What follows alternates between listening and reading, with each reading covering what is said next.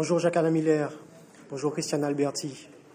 Nous avons la chance d'être en direct et en duplex avec vous aujourd'hui.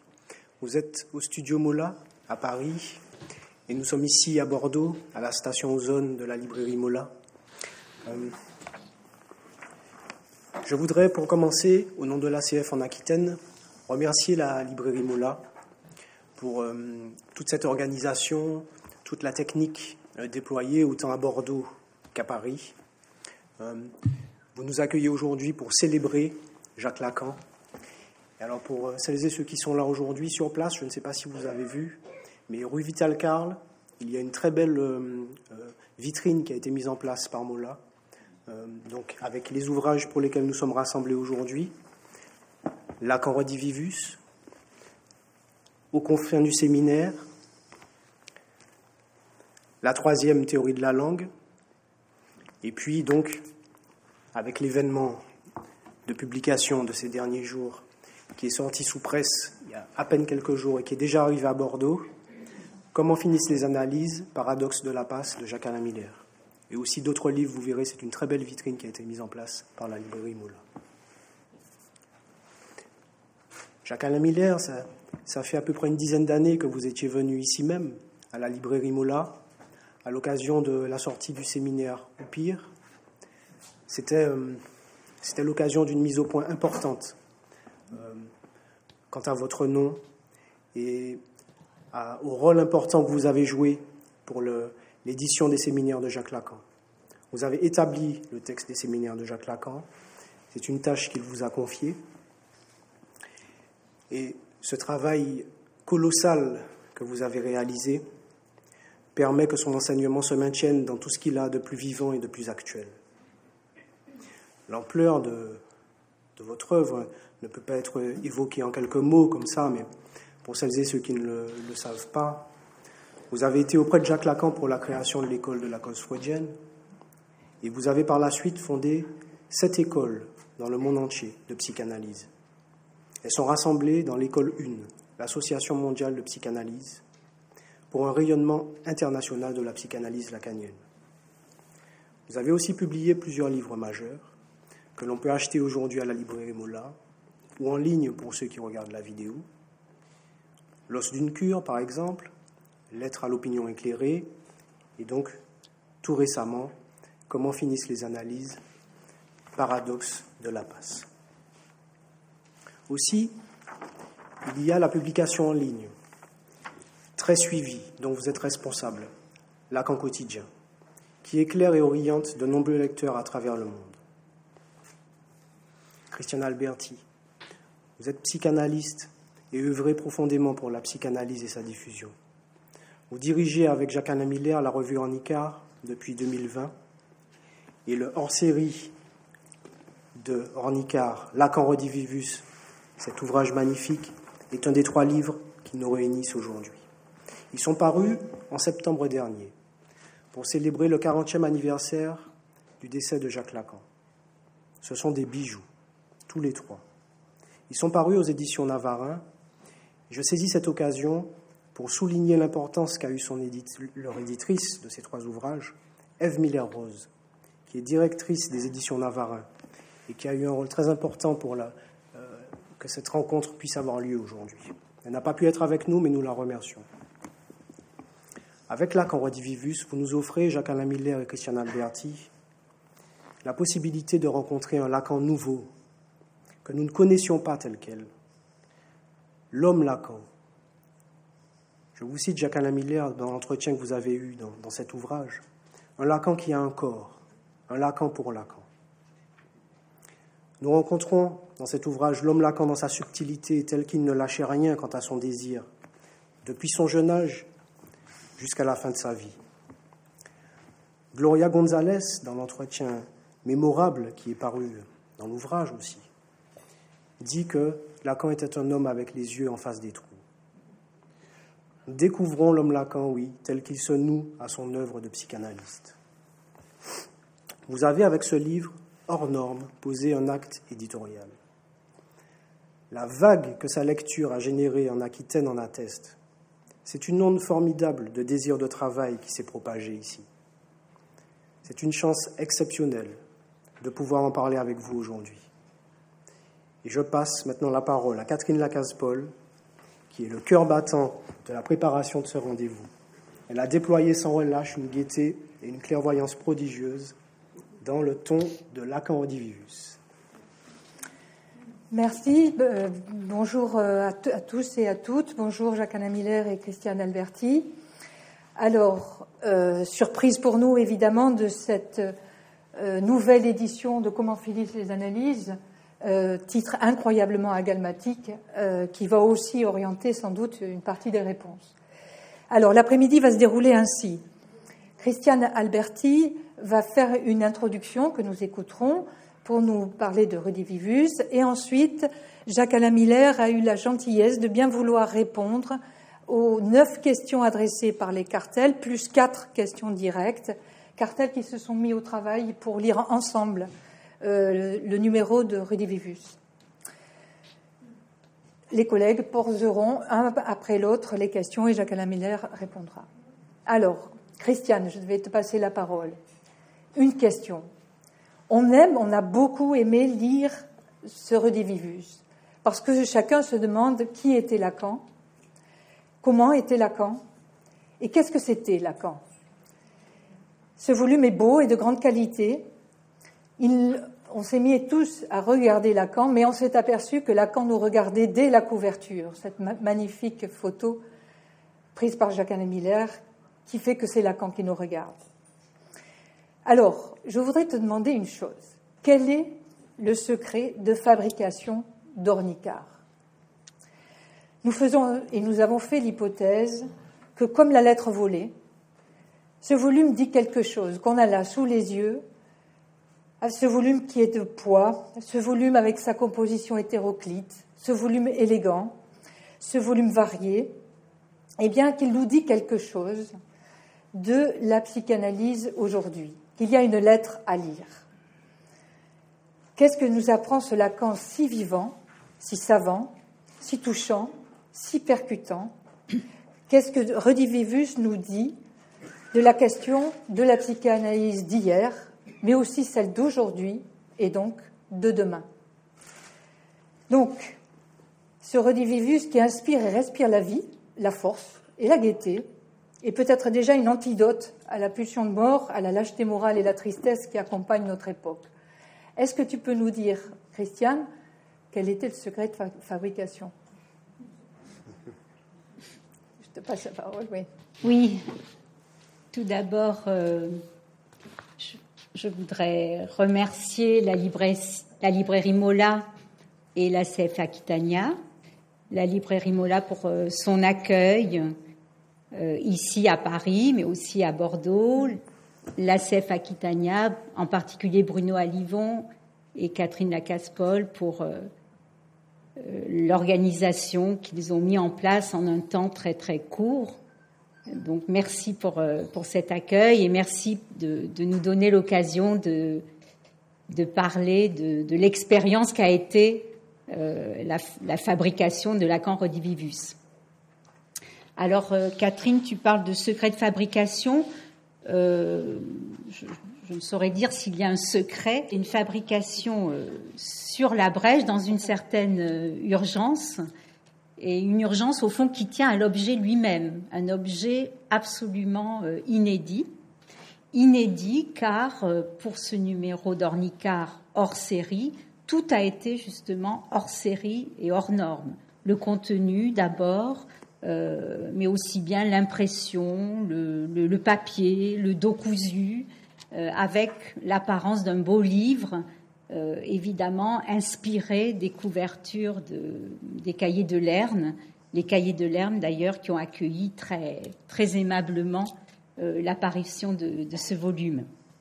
Alors je disais urgence, car il s'agissait de marquer un anniversaire, donc celui des 40 ans de, la mort de Lacan, en célébrant l'homme, Lacan, davantage que, le psychanalyste à la renommée internationale, et donc une urgence à dire qui était Lacan, ce qu'il était pour ceux euh, qui l'ont euh, côtoyé.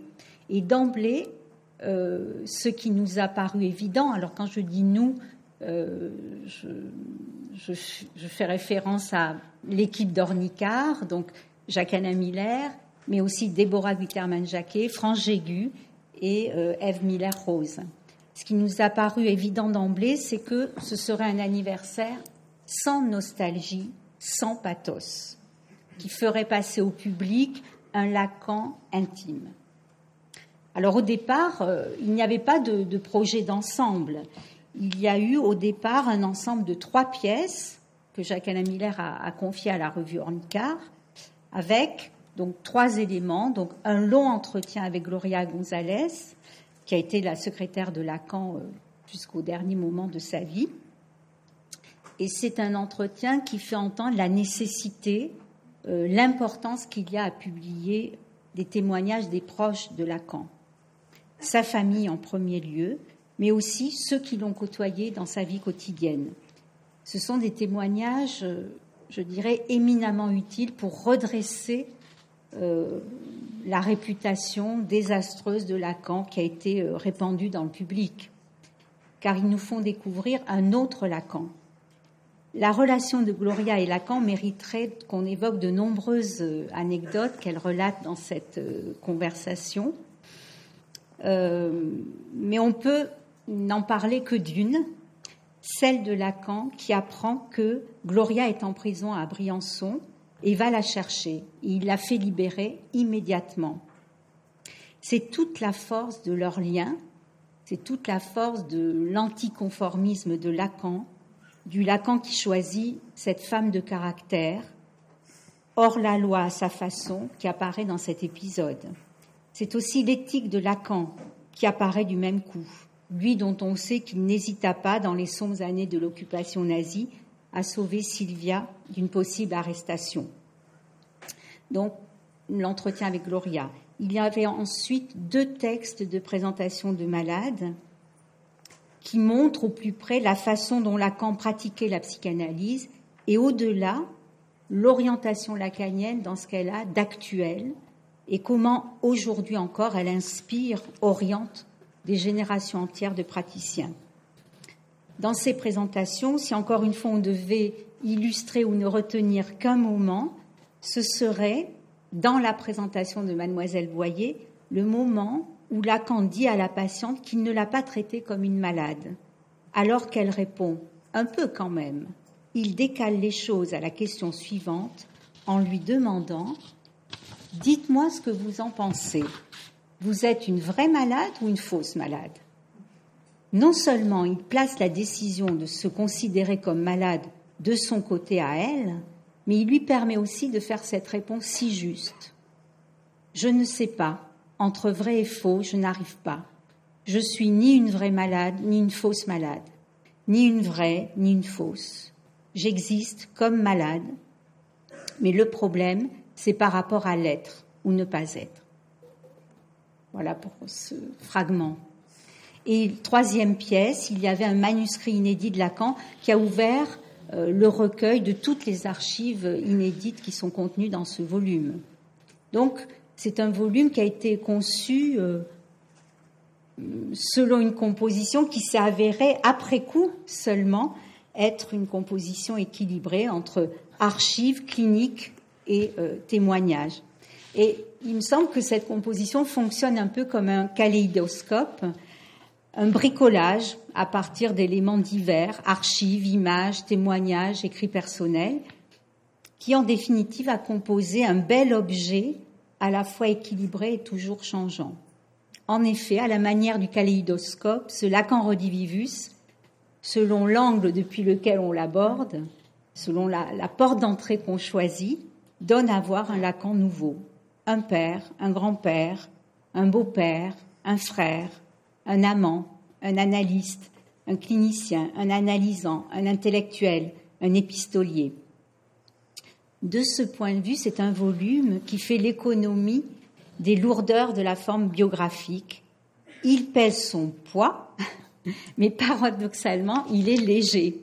On le compulse à son gré dans l'ordre qu'on choisit et nous aurons certainement à évoquer la question du rapport de Lacan au temps. Euh, eh bien, cette liberté de lecture, elle est à la mesure de la liberté de Lacan par rapport à son histoire. Alors sur les archives, je, voudrais mentionner qu'elles ont donné lieu à un travail euh, très important de mise en forme, de, de déchiffrage, de transcription de l'écriture de Lacan. Et c'est un travail que l'on doit pour l'essentiel à Déborah Witterman-Jacquet, qui a euh, produit un travail considérable et que je voudrais saluer ici. Ce travail de déchiffrage, il faut dire que par moments, il a été extrêmement euh, drôle, le plus souvent euh, joyeux, lorsqu'il s'agissait pendant des après-midi entières, de se demander si Lacan avait écrit coffre-fort ou roquefort. Donc ça a été un, travail très très joyeux dans l'ensemble. Alors, S'agissant des archives, je voudrais euh, souligner que le volume s'ouvre avec le carnet des rêves de Lacan. Ce fut un moment, je dois dire, très intense au moment de, la réalisation de, ce volume. D'abord parce que nous avons eu à plusieurs reprises des hésitations sur la transcription, dès lors que le récit d'un rêve n'a pas voilà, la cohérence d'un texte ordinaire. Ensuite, parce que lorsque nous l'avons découvert, nous nous sommes interrogés sur la visée d'une telle publication. Que ces rêves qui sont racontés par Lacan indiquent non seulement la manière dont il était à la tâche de les analyser, mais aussi des éléments de, vie privée dans un, dans un moment d'engagement crucial, des choix amoureux, des dilemmes amoureux. L'homme de désir, mais aussi l'univers fantasmatique qui chez chacun n'est pas partageable, trouve ici à s'exposer, mais sans impudeur, d'être justement cette part insolite de jouissance qui recèle en chacun. La transcrire pour soi, c'est la reconnaître comme part de soi. À cet égard, la difficulté de déchiffrage tient aussi pour partie au caractère intime de cet écrit et au fond, il n'est littéralement pas à lire. C'est la raison pour laquelle certains mots sont coupés, présentent des points de suspension ou sont juste esquissés, comme codés pour soi seul. Tandis que d'autres présentent une graphie qui tranche de beaucoup euh, avec les manuscrits euh, théoriques de Lacan qui sont beaucoup plus faciles à lire. Alors, quelle nécessité à rendre public un texte aussi intime? Alors, Certes, ça n'est pas sans évoquer que Freud lui-même s'est avancé dans le siècle, a fait savoir au public sa découverte euh, en s'appuyant sur ses propres rêves. Mais il était dans le temps de l'invention de, la psychanalyse. Ici, me semble-t-il, c'est très différent. Il s'agit de Lacan en analyse, analysant, et donc, en décidant de publier ce carnet des rêves, Jacques-Alain Miller propulse ce qu'est la pratique de la psychanalyse dans le champ de l'opinion, dans le champ social. Et il me semble que l'enjeu ici est, décisif, concerne la diffusion et la transmission de la psychanalyse, c'est-à-dire une pratique qui peut pousser quelqu'un à aller très loin dans l'approche de son être en se détachant des idéaux, du beau, des significations reçues. Donc, l'adresse de ce volume, me semble-t-il, est un angle fondamental de la publication, c'est-à-dire une adresse qui n'est pas réservée à des spécialistes. Dans les archives aussi, je mentionnerai le manuscrit de, de 60 pages, Mise en question du psychanalyste, un texte très fort sur l'éthique, la position de l'analyste, sa pratique, les écueils liés au mirage du narcissisme, le tout avec des moments d'humour. S'agissant des lettres, euh, je dois dire qu'il y a eu toute une interrogation sur le choix des correspondants, puisqu'il y avait euh, une quantité très très importante de lettres. On a donc dû faire une, sélection. Et il y a euh, une grande ampleur et une grande diversité de, cette correspondance qui témoigne à la fois du travail de Lacan, on le voit dans, la correspondance avec Jacques Aubert, on a choisi les, lettres où ils parlent de références extrêmement pointues, de livres sur lesquels ils échangeaient. Et c'est vraiment ce, choix qui a orienté notre sélection de lettres avec Jacques Aubert. Mais il y a aussi une correspondance qui témoigne de, la place de Lacan dans le milieu intellectuel, avec Althusser, avec Fellini, où euh, institutionnelle. Je, pense à la correspondance avec Lévi-Strauss, euh, qui a aidé Lacan, après son, excommunication, à trouver une salle pour, pour ses séminaires. Et aussi la correspondance avec Mélanie Klein. Il y a deux lettres très amusantes dans lesquelles Mélanie Klein s'impatiente de, de, ce que Lacan mette beaucoup de temps à traduire son ouvrage et elle craint qu'il ne paraisse jamais. Voilà. Et il y a évidemment les lettres familiales à son père, où on sent le caractère de Lacan, sa fermeté, sa détermination et son refus des conventions. La famille, les témoignages et les correspondances de la famille de Lacan sont euh, extrêmement touchants et font vivre un Lacan qui à la fois déroutait ses proches et à la fois savait prendre la dimension de ses proches, la dimension de l'autre. On découvre un Lacan euh, très tendre, très présent. L'entretien avec sa fille Judith Miller en particulier est très touchant. Elle fait vivre Lacan à travers les objets de son bureau. Chacun, au fond, dans ce volume, témoigne de son rapport singulier avec Lacan et surtout de la manière qu'il avait de faire vibrer chez chacun une corde sensible. Aussi, il aimait à ce qu'on lui tienne tête. Il ne fait le maître nulle part et n'aime pas qu'on fasse de, lui un maître.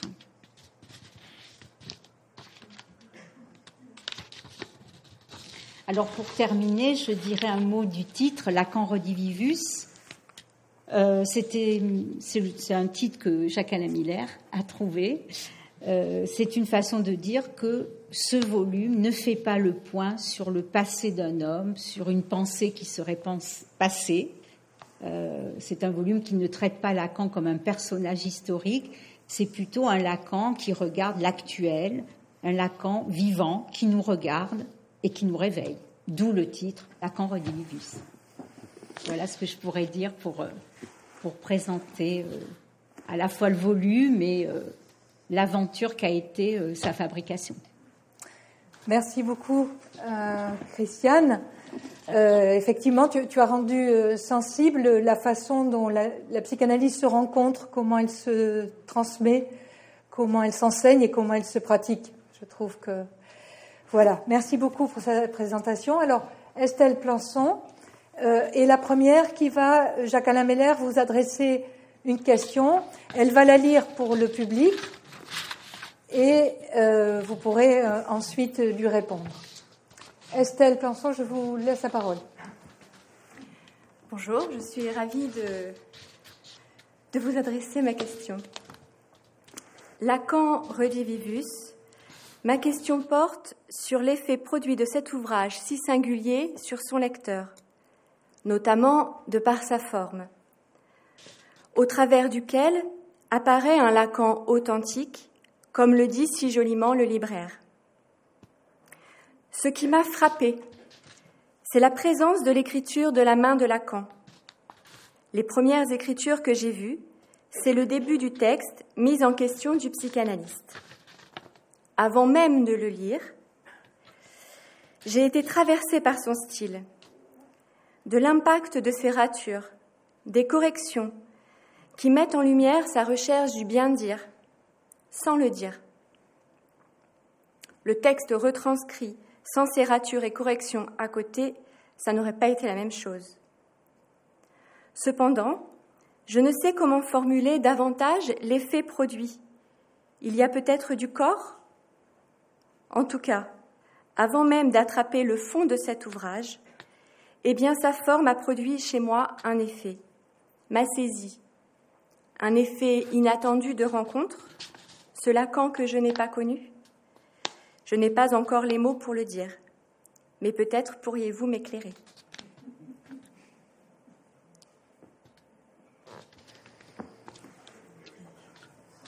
Alors vous vous appelez Estelle Oui. oui. Alors,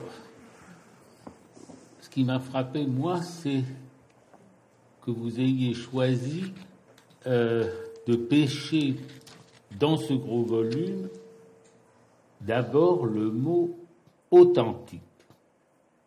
je trouve que ce choix est, tout à fait heureux et inspirant. Et d'autant plus que vous l'avez couplé avec l'émotion qui vous a saisi à voir l'écriture manuscrite de Lacan.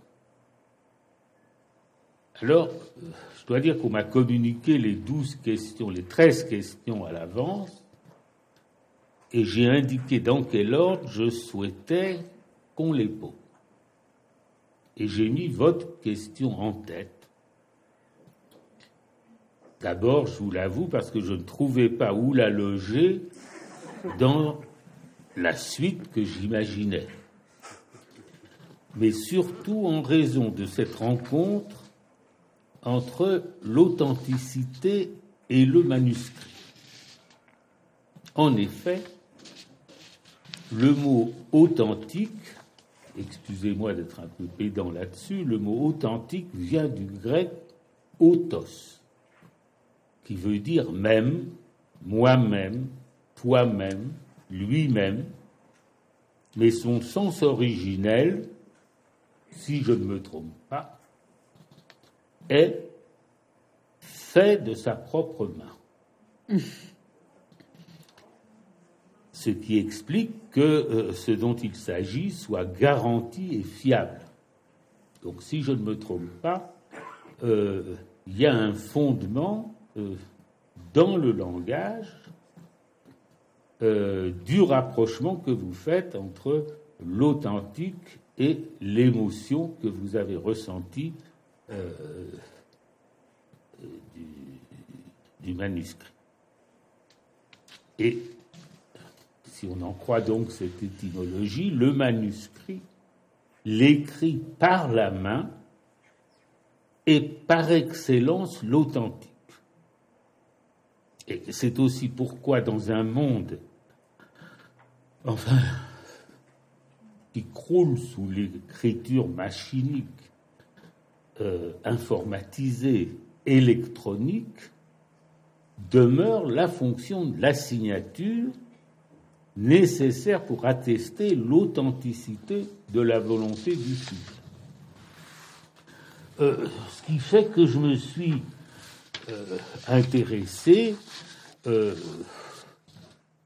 à tous ces dispositifs spéciaux qu'on prévoit aujourd'hui, ces dispositifs sécurisés pour créer une signature électronique qui soit authentique. C'est extrêmement divertissant. Ces dispositifs ont été définis par décret euh, au début de ce siècle et modifiés en 2017, donc c'est tout frais, on cherche encore pour s'assurer que la signature, telle signature électronique, est bien celle du sujet. Bon, c'est extrêmement divertissant. Je suis allé regarder ça euh, parce que dans le travail de vous répondre, et, je ne vais pas l'exposer parce que ça nous éloignerait euh, beaucoup de notre sujet, mais euh, c'est quelque chose à aller voir. Alors maintenant, prenons d'abord cette expression de Lacan authentique que, vous avez cherché dans la bouche de M. Clavreul, le libraire, un des libraires de Lacan, euh, celui sans doute euh, le préféré euh, que Lacan allait visiter en coup de vent entre, entre deux patients. Et même à un moment, le, ce libraire s'imaginait que Lacan avait laissé sur le divan un patient pour venir chercher un livre ancien chez lui. Euh, c'est vraiment prêté à Lacan beaucoup de désinvolture. Bon. Alors, euh, parler de Lacan authentique, c'est peut-être supposer qu'il y a d'autres Lacan qui sont inauthentiques. Mais, avant tout, euh, le Lacan de Lacan Redivivus, c'est un Lacan privé.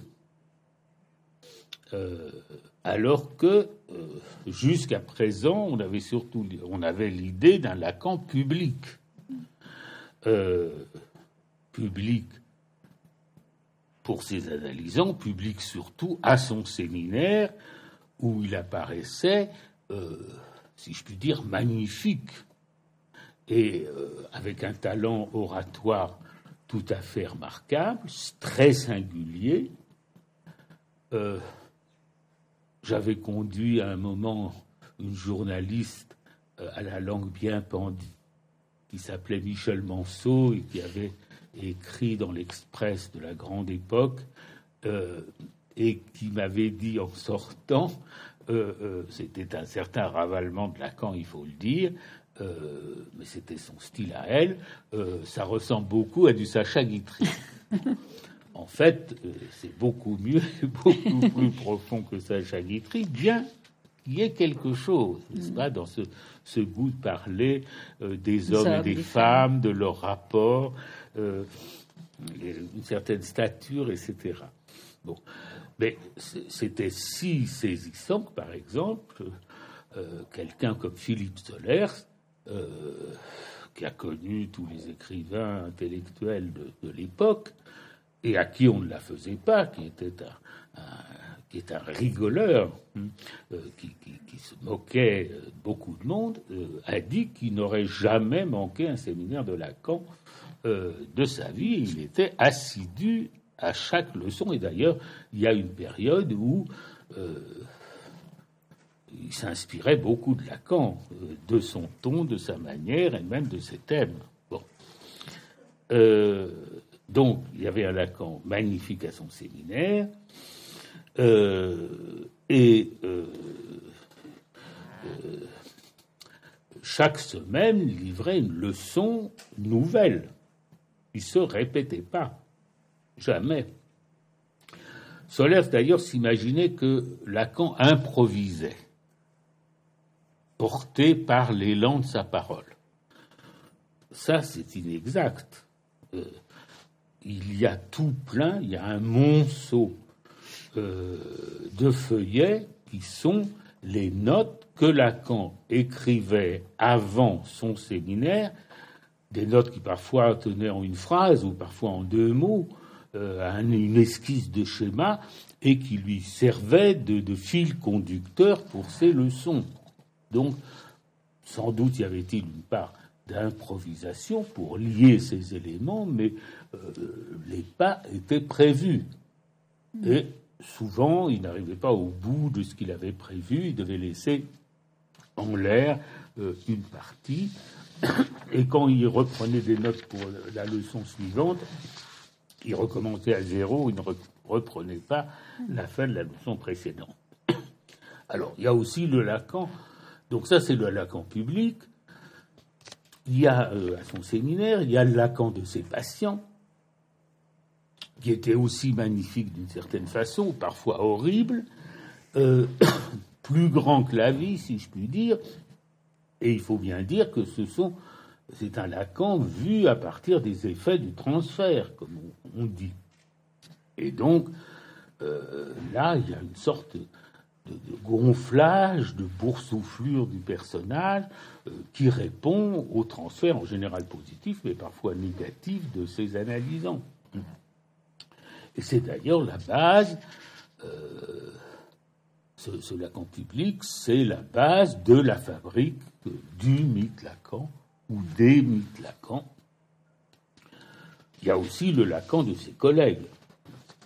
Euh, vous surprendrai pas en vous disant que euh, il était difficile de vivre ensemble avec Lacan euh, pour des collègues de sa génération ou plus anciens. C'était plus facile pour ses élèves plus jeunes, mais enfin, il ne passait rien, n'est-ce pas? Euh, Alors que le plus souvent, les échanges entre analystes de la même école, de la même société, son feu très excessivement courtois, euh, Lacan, euh, quand il n'était pas d'accord avec un point ou un autre, euh, ne se gênait pas pour le signaler, ça ne lui valait pas que des réponses amicales. Les gens pouvaient à l'occasion être blessés, mais il était plus ami de la vérité que de Platon, pour reprendre une formule proverbiale. Alors, donc il y, a plusieurs couches du Lacan public. maintenant, le Lacan privé. Alors, le Lacan privé était très privé. Parce que de son vivant, il était entouré, protégé euh, par le silence de ses proches, de ses familiers. Il était entendu sans qu'il demande rien, et il était entendu euh, qu'on ne parle pas de lui euh, à l'extérieur. on ne parle pas de lui et de sa vie quotidienne. Et cette discipline a été maintenue 40 ans. Euh, alors que c'est répandu dans le public, enfin on a répandu dans le public une image euh, diffamatoire de Lacan. Je ne sais pas si vous voyez à qui je pense. Et avec une persévérance vraiment admirable. Ça, a commencé euh, une dizaine d'années après la mort de Lacan, et ça n'a pas manqué. Chaque fois que Lacan, le nom de Lacan pouvait apparaître pour une raison ou pour une autre dans la presse, c'était suivi d'un commentaire dépréciatif, et malgré ça, nous sommes restés muets sur que se révèle aujourd'hui Lacan redivisé. Euh, ben c'est parce que 40 ans se sont écoulés et que, sans que je l'ai réfléchi, j'ai senti que le moment était venu de rompre ce silence. Euh, ça a été euh, moins évident pour mes enfants, par exemple, qui avaient été élevés dans cette discipline euh, et qui ont commencé par être très surpris de l'idée qu'on allait livrer au public des éléments privés. Et il a fallu un certain temps avant qu'ils participent à l'entreprise et pour ma fille qu'elle joue un rôle très important dans la fabrication euh, de ce volume. Alors, L'interdit, à vrai dire, avait déjà été levé par Catherine Millot, euh, qui avait rédigé euh, son La vie avec Lacan, qui est un témoignage intime, mais du meilleur goût, alors que c'était vraiment un sujet difficile à traiter. Donc, elle a ouvert en quelque sorte la voie. Alors, euh, ce qui, euh,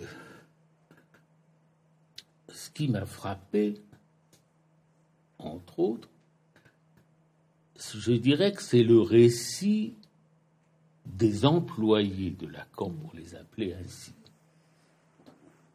Gloria Paris, qui a été, comme l'a rappelé Christiane Alberti, euh, constamment avec Lacan depuis qu'elle avait 20 euh, ans, 21 ans. Euh, et quand Lacan est allé la chercher en prison, il ne la connaissait que depuis à peine deux ans, je crois. Mais il avait senti à qui elle avait, il avait affaire et elle est restée avec lui euh, jusqu'à 1981, jusqu'au 9 septembre 81, où Lacan est mort. Donc il y avait Gloria à Paris, connue de tout le monde, connue comme le loup blanc, et à qui on ne tirait jamais un mot sur ce qu'elle connaissait d'intime du docteur Lacan, sauf euh, avec, euh, avec la famille. Euh, pas de secret pour Judith, fille de Lacan, mon épouse, et qu'elle s'adorait les deux. Avec moi, parfois, elle était plus réservée, mais enfin, elle parlait beaucoup, mais avec les autres, jamais. Et puis, il y avait Jésus et Alicia, inconnus de tout le monde, et qui étaient là, à Guitrancourt, la maison de campagne de Lacan, où ils se rendaient euh, tous les week-ends.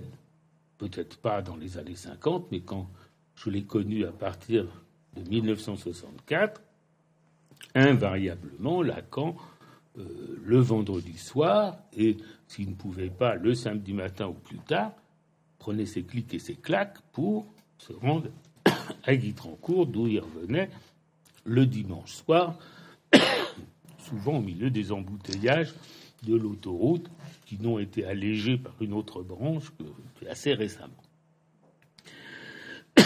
Et vous connaissez la phrase de Hegel selon laquelle euh, il n'y a pas de héros pour son valet de chambre.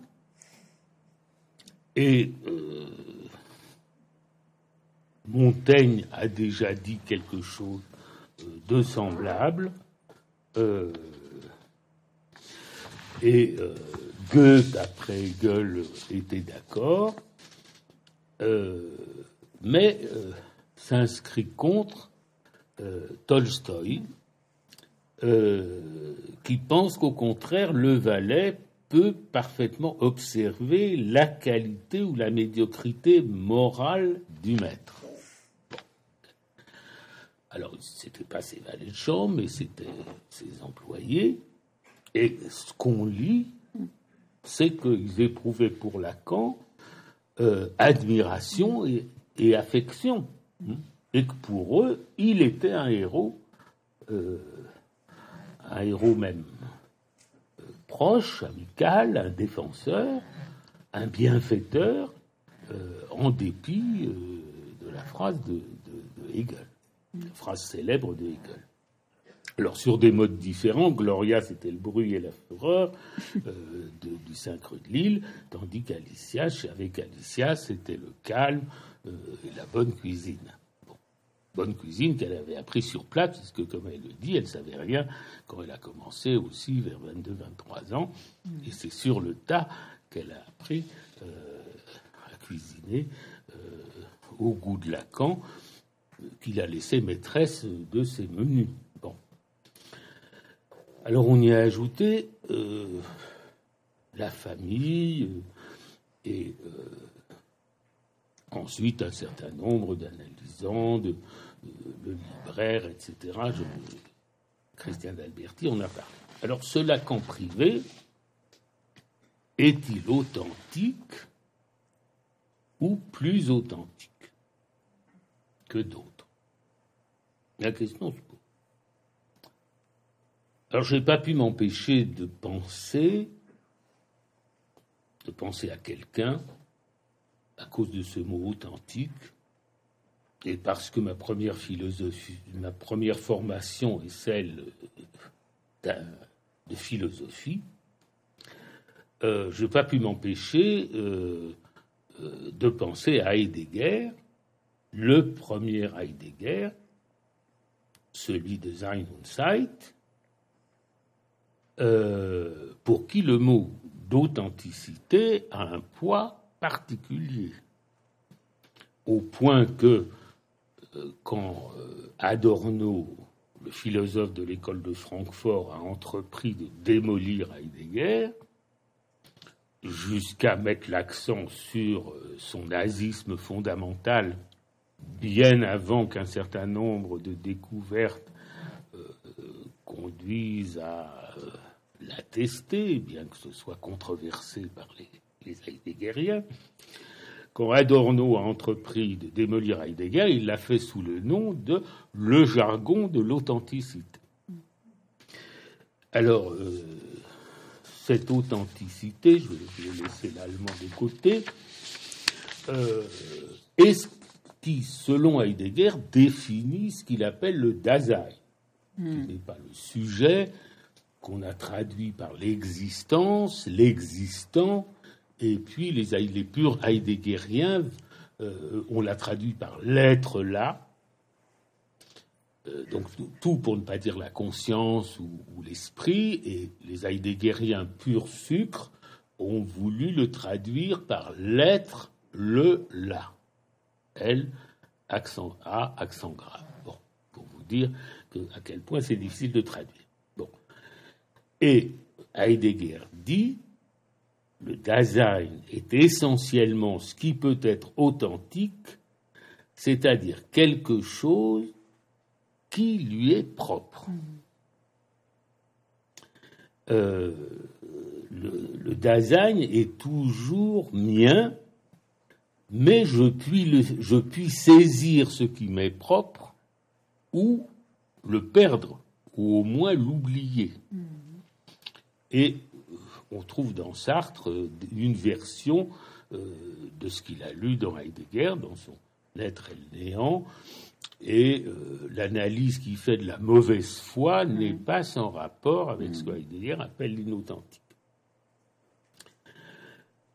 Au fond, euh, l'authenticité pour Heidegger, c'est un mode d'être, d'exister, selon ce que j'appellerais, pour aller vite, un idéal d'autoréalisation. Et c'est en ce sens-là qu'on peut dire que quelqu'un est authentique. Euh, on dit quelqu'un est authentique quand il s'agit de quelqu'un qui ne présente pas de faux semblants. Quelqu'un qui n'est pas en toc. Euh, qui est quelqu'un qui est tout entier dans ce qu'il fait ou pense et qui n'a pas de réserve mentale. qui est présent à lui-même et euh, qui par là, enfin, euh, réalise ce qu'on appellerait en lacanien, réalise son désir. Et au fond, quand Lacan dit qu'il a cinq ans d'âge mental, il choisit un âge d'avant le déclin du complexe d'Édipe, où se cristallise précisément le refoulement l'humanisation du désir, et donc il conserve quelque chose de sauvage et de d'exigence non négociable. Tout de suite, hmm. hein, tout de suite. Et euh, c'est avant même que se constitue le respect à l'égard euh, de la figure paternelle. Euh, voilà le choix, la référence que prend Lacan. Et c'est en ce sens-là que je, pense que oui, Lacan était authentique en ce sens-là, et que même ses adversaires, voire ses ennemis, ont tous reconnu en lui quelqu'un d'authentique, certains pouvaient dire d'authentiquement méchant, d'authentiquement mauvais, d'authentiquement pervers, mais on n'a jamais mis en question le fait qu'il était authentique. Alors, je ne vais pas gloser, je vous réponds déjà longuement par les associations qu'ont suscité en moi euh, votre référence au Lacan authentique. Pour ce qui est du manuscrit, et de l'intérêt que vous y prenez, que vous prenez aux ratures, à la recherche du bien-dire par Lacan, je rappellerai qu'il y a une discipline assez récente qui s'est développée, qui s'appelle la génétique des textes, qui fait vivre de nombreux universitaires et qui étudie précisément la genèse des œuvres littéraires ou même d'un écrit et de toutes sortes d'écrits à partir des états antérieurs à la version définitive. Les brouillons, euh, qui étudient les corrections, et qui a. Il faut dire que l'introduction de l'ordinateur euh, a gêné, gêne maintenant toute cette industrie, mmh. euh, et que, au fond, c'est plus sur les auteurs du 19e et du 20e siècle qui peuvent exercer euh, leur talent que euh, aujourd'hui, encore que peut-être il y a des méthodes pour retrouver sur un ordinateur les textes anciens. Euh, alors rappelons que Ponge, le poète, qui parlait de la fabrique du texte, donnait, surtout à la fin de sa vie, les multiples versions d'un texte très court. Et donc on relisait en voyant, euh, lui-même donnait les versions antérieures au texte définitif et il faisait un livre avec ça. donc, euh, d'une certaine façon, euh, la génétique des textes désacralise l'œuvre euh, on ne la met pas sur un piédestal puisqu'on montre au contraire qu'elle est l'objet d'une industrie, d'une réflexion, de correction, etc. On peut dire même, en employant un mot que Derrida avait mis à la mode, euh, déconstruire l'œuvre. Est-ce que Lacan, est-ce que ça aurait plu à Lacan, la génétique des textes, qui déjà existait de son temps, mais enfin qui n'avait pas euh, pris le développement qu'elle a connu ensuite euh, Je pense à ce qu'il écrit dans son texte sur Gide. C'est dans les écrits, page 742. Gide euh, gardait, euh, gardait beaucoup de, feuillets de sa main. Et Lacan note qu'il y a un nouveau signe de valeur qui a été introduit dans le marché, euh, dans le marché du livre, etc. Ce sont les petits papiers. Hmm. Et que, dit-il, le manuscrit que l'imprimé avait refoulé dans la fonction de l'inédit, euh, reparti comme partie prenante dans l'œuvre. Et euh, on ne peut pas mieux dire quand on pense à Ponge, euh, qui, a, donné ça bien après la rédaction de Lacan. Et alors Lacan note que Gide avait soigneusement préparé ses brouillons pour l'usage des exégètes et en particulier du psychiatre, et que quand Jean Delay, le psychiatre, a écrit sur Gide, en quelque sorte, il avait déjà été prévu euh, par Gide lui-même.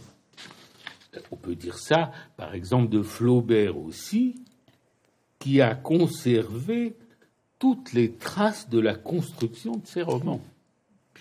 Et il y a, j'ai lu ça quelque part, 20 000 pages de Flaubert qui sont encore à exploiter et qui sont euh, les brouillons ou peut-être les, constructions de base euh, de ces romans. Donc il y a ce petit jeu. Une fois qu'on sait que ça fait partie, que ça va être étudié et considéré comme faisant partie de l'œuvre, eh bien, le scripteur euh, en tient compte, alors qu'un Chateaubriand, par exemple, détruisait euh, absolument ses manuscrits.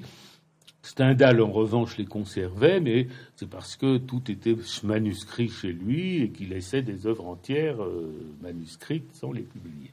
Voilà. Bon, ben voilà ce que m'a inspiré. vous voyez, c'est un peu long. Et voilà ce que m'a inspiré votre question, donc vraiment, je vous remercie. C'est au tour de Carole de Montbrichy-Lassagna. Voilà. Bonjour Jacques Alain, bonjour Christiane. Voici la question que j'ai préparée pour euh, Jacques Alain Miller. Barbara Cassin dit à la page 432 de ce livre que son échange avec Lacan autour de la langue grecque était plaisant, agréable et source de joie. J'ai trouvé ce, formule, ce volume d'un format peu commun aussi plaisant, agréable et source de joie.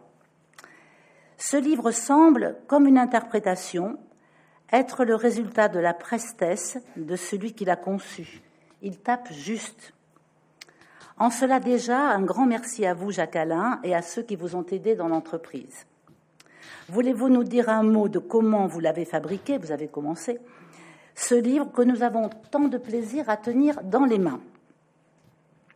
Deuxième question, vous publiez dans ce volume, on l'a dit, deux présentations de malades faites par le docteur Lacan à Sainte-Anne, dont celle de mademoiselle Boyer. Dans la discussion qui suit la présentation, Lacan n'hésite pas à parler, avec euh, les, les psychanalystes qui l'entourent, de paraphrénie imaginative et à interroger la difficulté de penser les limites de la maladie mentale. À notre époque de dépathologisation accélérée, voulez-vous nous dire quelle est votre idée en replongeant le lecteur dans cette clinique si fine, si détaillée, si actuelle? Voilà ma question. Oui, c'est optimiste de dire qu'elle est si actuelle. Euh, elle est plutôt. Je dirais qu'elle est plutôt inactuelle au sens de Nietzsche, c'est-à-dire, comme on traduit aussi, intempestive. et qu'il faut faut un effort pour l'acclimater à l'actualité. Je suis sûr que vous en serez d'accord. Et c'est d'ailleurs l'orientation de la troisième question que nous entendrons tout à l'heure de Pénélope Fay.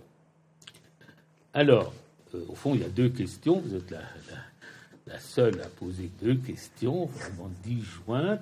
Très bien, j'accueille ça. D'autant plus que je suis très flatté du mot que vous employez de prestesse pour qualifier euh, mon action dans cette affaire de livre.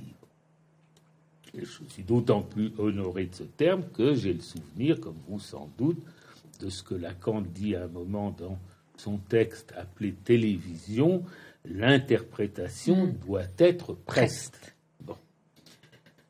C'est la rapidité, bien sûr la prestesse, mais avec une nuance, me semble-t-il, et j'ai vérifié dans le Robert, euh, une nuance d'habileté, de finesse, d'astuce, d'adresse euh, qui peut aller jusqu'au stratagème. Alors le stratagème, euh, il n'y en a pas eu, puisque il faut que j'avoue, je ne sais pas si je l'ai dit à Christiane Alberti, mais je crois que oui, ça a commencé par la distraction je n'ai absolument pas pensé au début de l'année au 40e anniversaire euh, de la mort de Lacan et au 120e de sa naissance, puisqu'il est né en 1901. J'ai pensé à autre chose. Et je crois que ce qui m'a rappelé à moi-même, c'est sans doute l'anniversaire de Lacan le 13 avril mais je ne crois pas avoir pensé à publier quelque chose autour de ça avant le mois de mai. Non, j'exagère? Oui, parce que les trois pièces dont je parlais, vous les... quand vous nous les avez adressées, vous avez dit bah, ça sera pour le volume anniversaire. Et c'était quelle date ça? C'était bien avant, c'était au mois de mars. Ah oui, avant l'anniversaire de la. Oui. Ah bon, ben voilà. J'ai été distrait, mais pas trop. Enfin, normalement, j'aurais dû préparer ça l'année d'avant. Donc, il restait en fait euh, moins de six mois jusqu'à euh, la parution. Et donc, euh, il a fallu faire, comme dit Balthazar Gracian, lecture de Lacan, vite et bien. Mm. Et que vite et bien, c'est encore mieux que bien. Alors, pour moi, le centre que j'ai vraiment eu envie de publier d'abord, c'était mon entretien avec Gloria. Gloria qui était le silence incarné, qui ne parlait pas du docteur Lacan, malgré les sollicitations de ses analysants qu'elle connectait tous un par un, puisqu'elle leur ouvrait la porte. Euh, et elle était parfois euh, leur confidence, leur confidente, étant donné que euh, au fur et à mesure qu'il vieillissait, Lacan faisait des séances de plus en plus courtes. Donc, les analysants ne trouvant pas l'occasion de s'épancher complètement sur son divan, euh, parfois complétaient la séance de confidence à Gloria. Donc, mais elle, elle, ne faisait pas ses confidences. Elle, elle était muette. Et j'ai eu l'idée, je crois que c'est en 2009, euh, pour une raison bien précise que je ne dirai pas, euh, que j'allais lui demander de l'interroger devant un magnétophone, euh, et ce serait au fond la seule fois. Et on devait dîner ensemble le soir, avec Judith, avec le, mari de Gloria. Je lui ai téléphoné, je lui ai dit Est-ce que vous acceptez que ce soir au dîner, euh, je vous enregistre et que vous répondiez à mes questions sur Lacan. Elle a dit Et c'est la seule fois où c'est passé. Euh, et c'est un portrait euh, du Lacan authentique du 5 rue de Lille. alors, je dois dire que, que, le, texte qui est dans Lacan Redivivus n'est pas intégral. C'est ça que j'avais envie de publier. Je, l'avais gardé sous le coude depuis l'époque parce que ça paraissait encore trop intime pour être livré au public. Et là, j'ai senti que, que, le moment était venu.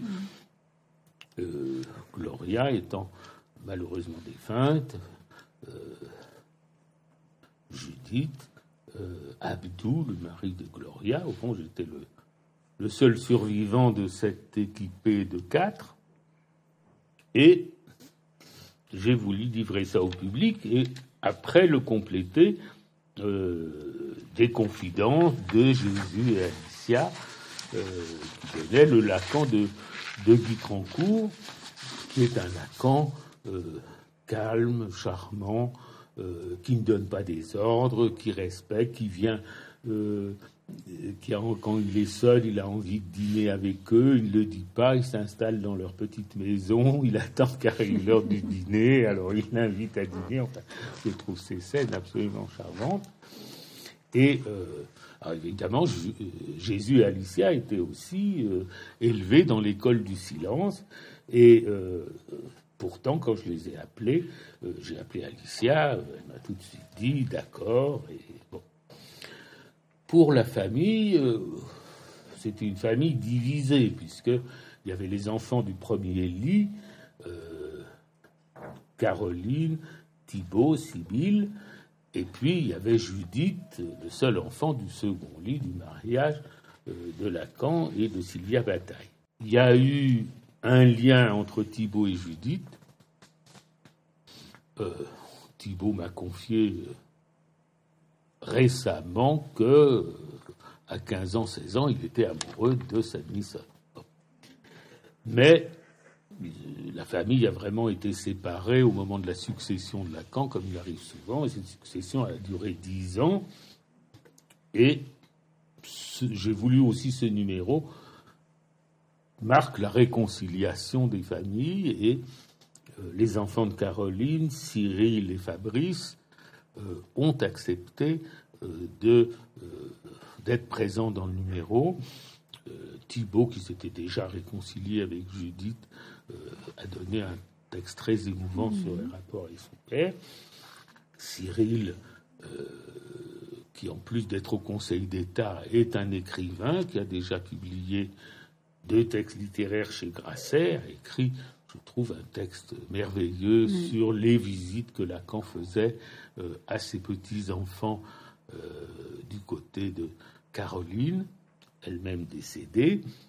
Euh, Fabrice, qui est un auteur de pièces de boulevard qui a mm. beaucoup de succès, normalien, lui s'est contenté de donner une photo. Mm. Là, c'est une erreur d'édition. On aurait dû la mettre sur du papier couché pour qu'elle sorte bien, on l'a mis sur du papier ordinaire mm. et elle n'a pas l'éclat euh, et qui représente euh, Caroline, sa mère, le docteur Lacan et le petit Fabrice à euh, une dizaine d'années. Quant à mes enfants, vraiment, ils se sont tenus à beaucoup de discrétion, alors qu'ils connaissaient le docteur Lacan, que eux avaient la chance de le voir tous les week-ends à cours à partir d'un certain moment. Donc je laisse euh, les autres contributions, je dirais que euh, c'est un Lacan inattendu par rapport euh, à l'image du mythe et que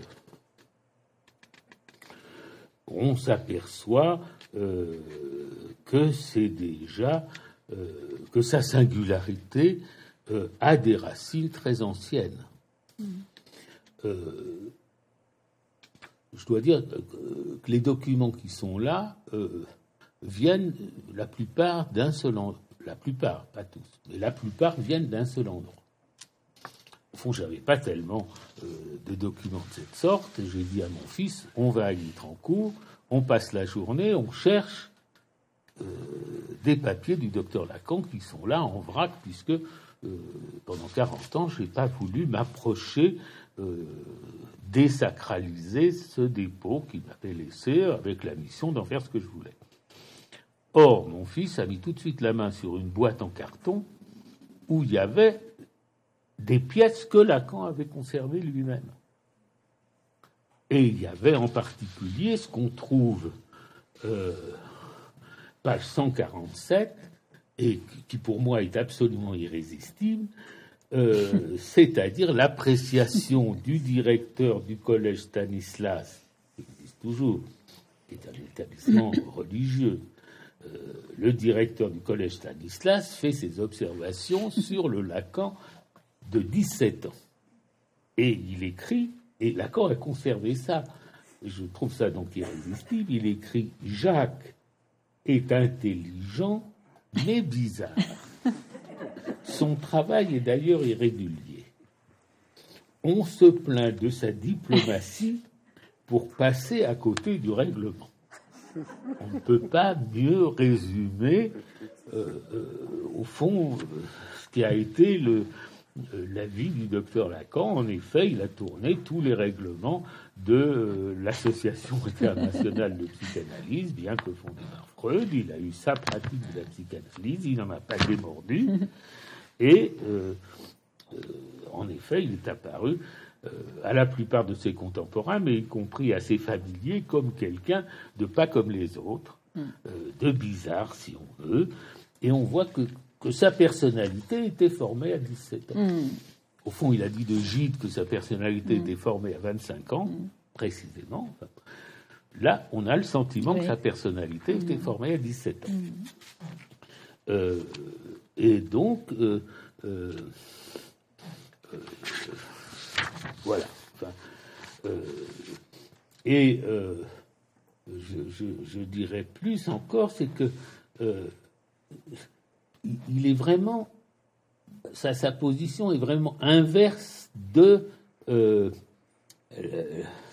la sagesse traditionnelle, par exemple stoïcienne.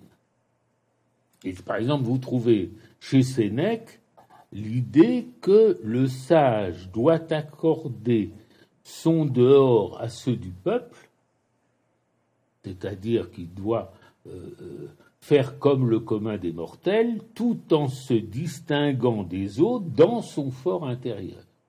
Mais par prudence, euh, on fait à, Sparte, on fait euh, que, comme on fait à Sparte. Euh, c'est dans l'épître à Lucilius, je ne donnerai pas plus de références pour pas embarrasser. Et je me suis toujours dit que Lacan, lui, était à l'opposé, c'est-à-dire qui se distinguait du peuple par son dehors. Hmm. Euh, et par ses pensées paradoxales. Euh, tandis que dans son privé, après tout, d'une certaine façon, il était comme tout le monde. Hmm. sauf qu'il était plus gentil et plus attentif que la moyenne des gens. C'est à l'envers de la, de la, sagesse stoïcienne. Bon, c'est pour, c'est pour s'amuser. Euh, ce qui a été très inattendu pour moi aussi, c'est les lettres de Lévi-Strauss, mm. euh, qui avait donné, bien sûr, je savais que euh, avaient été amis, euh, qu'il le restait. était arrivé de dîner chez Lacan, Lévi-Strauss étant présent, se faisant faire sa cuisine à part, parce qu'il avait des exigences très précises sur ce qu'il pouvait manger, ce qu'il devait manger. Euh, donc je savais qu'ils étaient amis, je savais que même quand Lacan cherchait sa maison, de, euh, une maison de campagne à acheter, donc parcourait, sillonnait l'île de France, souvent Lévi-Strauss était avec lui dans les années 50. Mais euh, quand j'ai vu Lévi-Strauss, c'était quelqu'un d'austère, qui parlait peu, qui n'avait pas l'air très gai. J'ai été surpris de voir dans ses lettres la profondeur de hmm. l'affection qu'il avait pour Lacan. L'admiration l'admiration. L'affection. Je savais l'admiration parce qu'il avait dit euh, Je n'ai jamais rencontré quelqu'un qui savait autant de choses que le docteur Lacan. Qui m'a stupéfait parce qu'il connaissait Georges Dumézil et Georges Dumézil était une mine de savoir. Donc il plaçait en effet Lacan très haut. Mais ce qui m'a frappé, c'est l'affection. Plus que l'admiration, c'est l'affection de Lévi-Strauss qui m'avait pas l'air de donner l'impression d'un être très affectueux. Mm. Bon. Et pour finir avec l'histoire du volume, votre première question, je dirais que là, j'ai suscité la confection d'un volume en espagnol euh, parce que dans la langue espagnole, Lacan est très présent en Amérique latine comme en Espagne, et donc j'ai suscité. Il est là. Euh, Il est là. Un livre euh, qui est paru sous le nom de Lacan hispano et qui a cette originalité que j'ai fait en compagnie de l'éditrice Alexandra Glaze euh, qui a travaillé magnifiquement, euh, qui a sorti en temps record ce, livre, et qui a comme caractéristique que euh, on n'y commande pas Lacan, on ne commande pas comme, comme, Lacan redivivus, on ne commande pas Lacan, etc. Mais on demande aux auteurs de langue espagnole de se servir des concepts et des mathèmes, comme on dit, de Lacan pour parler de grands personnages hispaniques qu'il s'agisse d'écrivains ou de peintres ou de musiciens, euh, d'investir euh, les concepts de Lacan dans le traitement euh, d'auteurs. Et c'est un volume que j'aime beaucoup, qui est distinct de Lacan Redivivus, mais qui circule dans le monde hispanique. Bon, alors maintenant prenons, après après toute cette distraction euh, et ces confidences que je fais à votre demande, euh, prenons la question sérieuse du, Lacan clinicien. Alors, euh, la présentation, il faut d'abord rappeler ce que c'est. Il me semble, pour le, public qui suit cette émission, ça consiste en ceci que euh, euh, un praticien euh, qui peut être de l'hôpital ou extérieur dialogue en public avec un patient et ensuite fait un commentaire devant le public qui rassemble d'autres praticiens, des infirmiers, voire quelques invités, fait quelques commentaires cliniques et c'est une méthode d'enseignement. Euh, alors spécialement avec Lacan. Euh, moi, je n'avais pas de formation de clinicien, euh, j'avais une formation de philosophie et j'ai appris les bases de la clinique classique que j'ai complété par d'abondantes lectures, bien entendu, mais j'ai appris les bases à la présentation de malades de Lacan qui se tenaient à Sainte-Anne tous les 15 jours, qu'il faisait régulièrement manquait pas ce rendez-vous, et euh, devant 50 personnes, et c'était euh, d'un style tout à fait différent de ces séminaires. Loin dans ces séminaires, euh, sa présence occupait tout, l'espace, et là, on avait un Lacan modeste, très attentif à l'autre, et qui donnait une leçon d'écoute, si on veut, d'ordre psychanalytique. Alors, euh, vous signalez le commentaire qu'il a fait à la présentation de Madame Boyer, tel qu'on l'a appelé, c'est un, surnom, enfin c'est un nom de convention pour ne pas donner le sien. Le commentaire qu'il a donné de cette présentation a eu pour moi une très grande importance et euh, c'est un pivot d'un texte que j'ai écrit mm. qui s'appelait Enseignement de la présentation de malade où je disais ce que j'avais appris moi-même. Et euh, à partir de ces quelques mots de commentaire de Lacan, j'avais élaboré toute une théorie de la maladie mentale sur laquelle je passe. Euh, mais euh, au fond, ce qu'il appelait, il faisait de la maladie mentale comme telle le,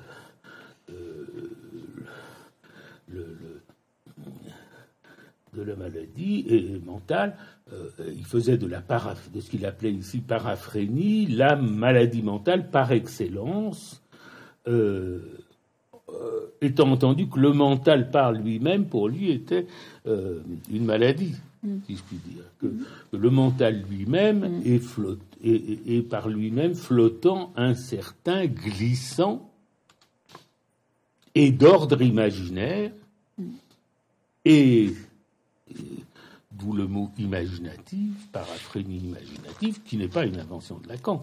La paraphrénie imaginative, c'est une catégorie euh, de Créplin. Je ne sais pas s'il l'a pris avant à Calbaume ou non. Je n'ai pas lu Calbaume, mais j'ai lu Créplin et parle de euh, paraphrénie imaginative.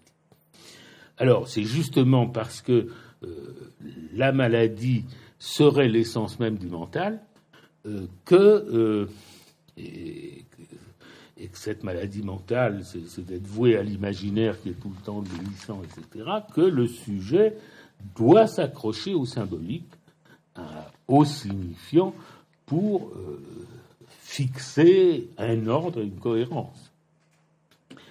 Et puis, euh, le réel, qui est la troisième catégorie de Lacan, euh, dans sa définition, est ce qui est invariable, opaque, euh, et qui se différencie à la fois de l'imaginaire et du symbole, pour aller Donc, euh, pour Lacan, au fond, euh, ce qu'il entend de Madame Boyer, ce qu'il met en valeur, c'est un état préclinique, si je puis dire.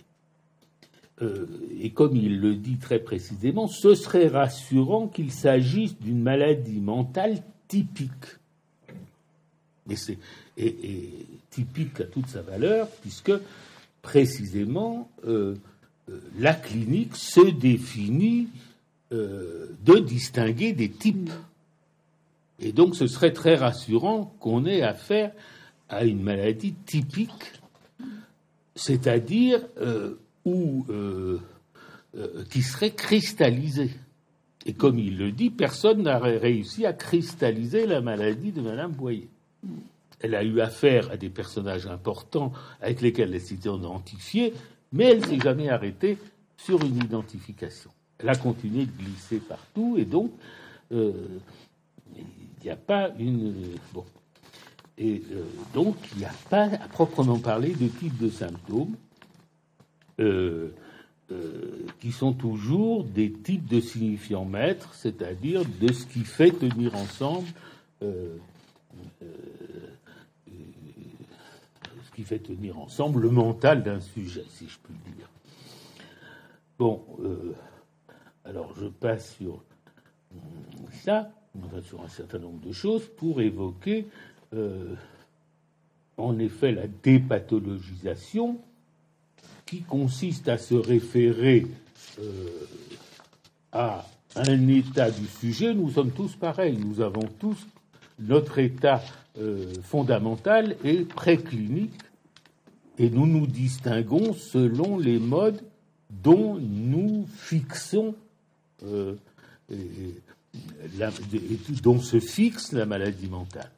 Elle peut se fixer en psychose, elle peut se fixer en névrose, elle peut se fixer en perversion, comme on disait jadis, euh, mais foncièrement, tous égaux euh, devant la débilité mentale, Et après, ça donnera, c'est parce que je pense avoir saisi ça, que j'ai donné toute sa valeur à un mot que Lacan a dit plus tard, une fois dans une causerie dont pouvait considérer que ce n'était pas important. J'ai considéré au contraire que c'était dans la ligne principale de son enseignement quand il a dit tout le monde est fou, tout le monde est libre. C'est la même inspiration et en effet, c'est la dépathologisation lacanienne, c'est-à-dire une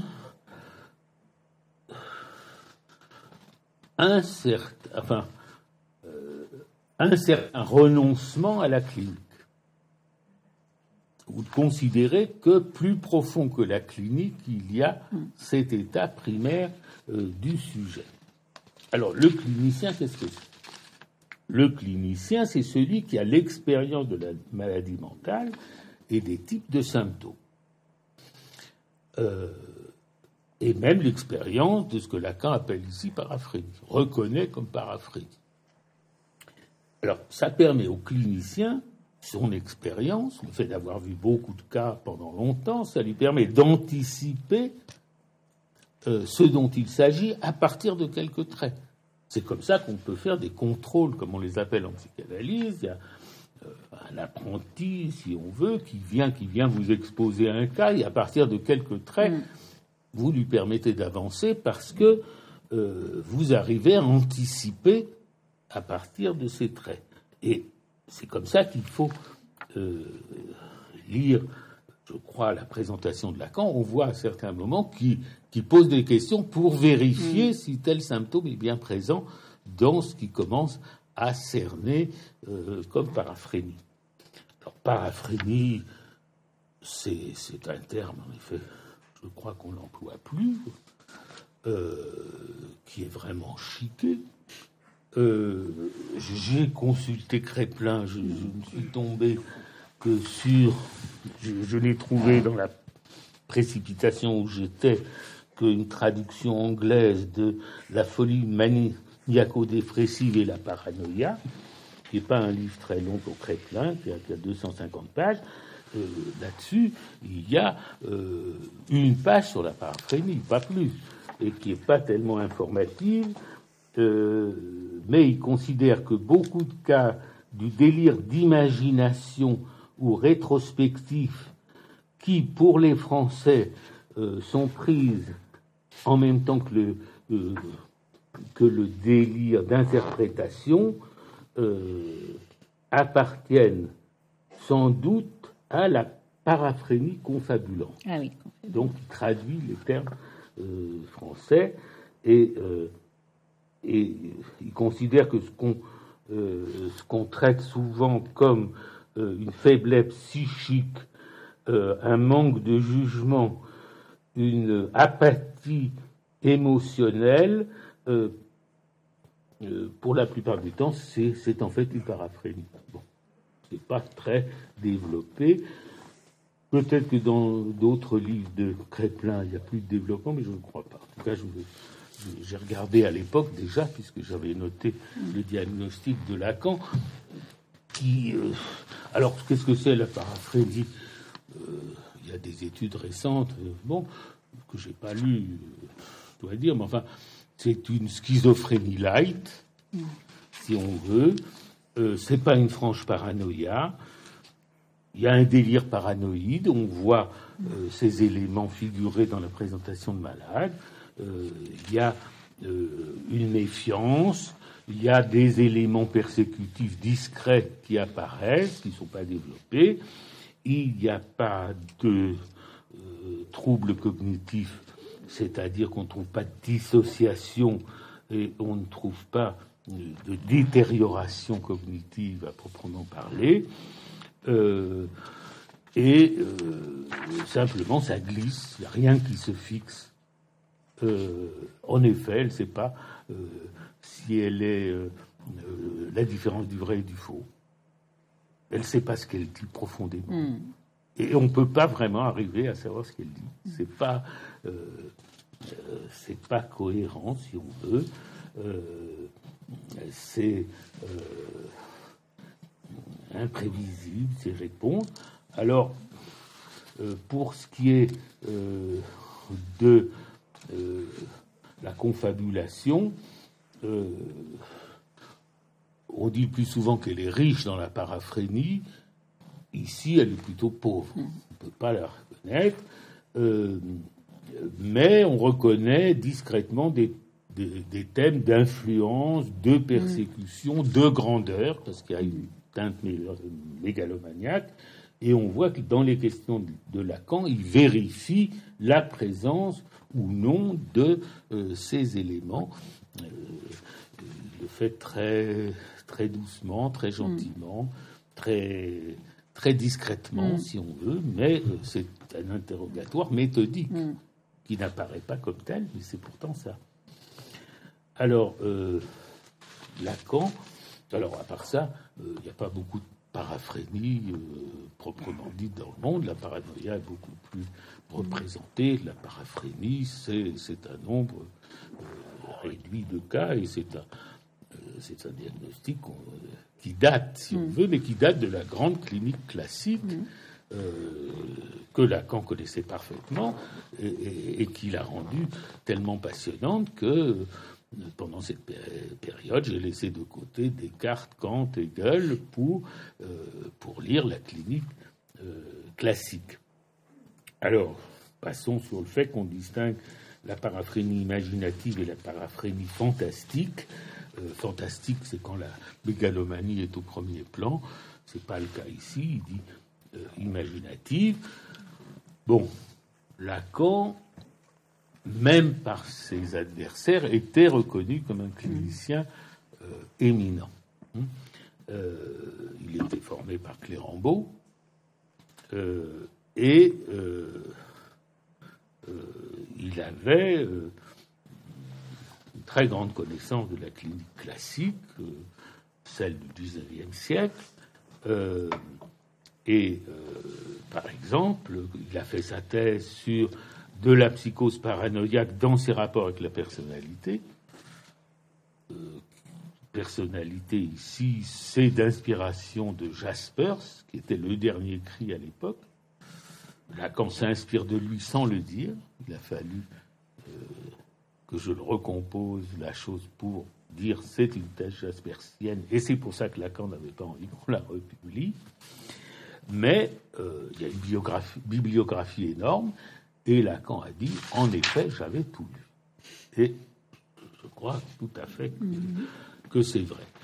Alors, euh, aujourd'hui, euh, évidemment, le, euh, est-ce que la, grande clinique psychiatrique n'est pas tout à fait d'actualité parce que c'est ce qui est d'actualité, c'est la dépathologisation. Et nous la prenons comme ça, c'est que euh, désormais les malades prennent la parole. Tous les malades prennent la parole. On les a invités à ça. Il y a tout un discours d'État qui est prenez la parole. On les, on les a tympanisés avec ça, et à la fin ils prennent la parole pour revendiquer et euh, y compris les entendeurs de voix. Euh, mon frère Gérard mm. Miller a fait un documentaire sur, au fond, les syndicats d'entendeurs de voix. Mm. C'était absolument impensable euh, du vivant de Lacan. Mm. C'est vraiment un phénomène tout à fait récent et qui veulent absolument être reconnus comme normaux et que, au fond, ce qu'on appelait maladie, c'est leur style de vie, leur lifestyle. Alors, les homosexuels ont gagné ça, ils ont protégé aux États-Unis, ils ont gagné qu'on ne, considère plus l'homosexualité comme euh, un trouble ou une maladie. Vraiment, le temps était venu depuis longtemps de faire ça, mais ils l'ont obtenu politiquement, si on veut. Les pervers ont obtenu qu'on ne parle plus de perversion. Euh, maintenant, c'est les trans qui veulent absolument que la transition soit non seulement normal, mais ce qu'il y a de mieux pour l'être humain, mm. quand on entend euh, les chefs trans parler. Euh, donc, alors quoi C'est un effet, si on veut, de démocratie. C'est-à-dire, les droits de l'homme gagnent sur la clinique. Mm. alors, est-ce qu'on peut déplorer ça? Disons, c'est l'effet de l'état de droit et où le sujet est avant tout juridique. Euh, donc on a le droit et même le devoir d'ignorer la clinique. Cliniciser euh, ces cas, c'est antidémocratique. Hmm. Et donc, dès qu'on commence à faire de la clinique, euh, vous êtes un, suprématiste clinicien, un dominateur. Hmm. Alors, au fond, euh, même si on s'accorde avec la dépathologisation et ce qu'elle représente de progressiste, euh, ça ne. Il n'empêche, à mon avis, qu'il faut connaître la clinique euh, c'est la condition pour connaître ses limites. Et euh, euh, pour pouvoir outrepasser le point de vue clinique. C'est la même chose quand Lacan a surpris tout le monde. Il y avait un congrès sur la transmission et il avait clos ce congrès en disant il n'y a pas de transmission de la psychanalyse, chacun doit réinventer la psychanalyse, doit réinventer la Scandale. Moi, je pensais justement au contraire. Il ne dit pas inventer la psychanalyse, parce que ça, ça a déjà été fait. Il dit réinventer la psychanalyse. Euh, pour réinventer la psychanalyse, faut connaître euh, les auteurs classiques de, la psychanalyse. C'est la condition pour réinventer. Euh, par exemple, quand on dit Manet a réinventé la peinture ou Picasso, c'était des grands connaisseurs de l'histoire de la peinture.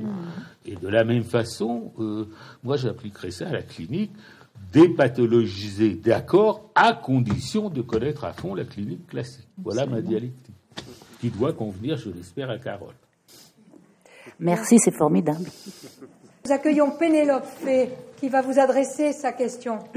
Bonjour Jacques-Alain Miller, bonjour Christiane Alberti. Donc ma question est dans la lignée un peu de, dans la suite de, ce qui vient d'être dit. Donc c'est au sujet des deux présentations de, malades.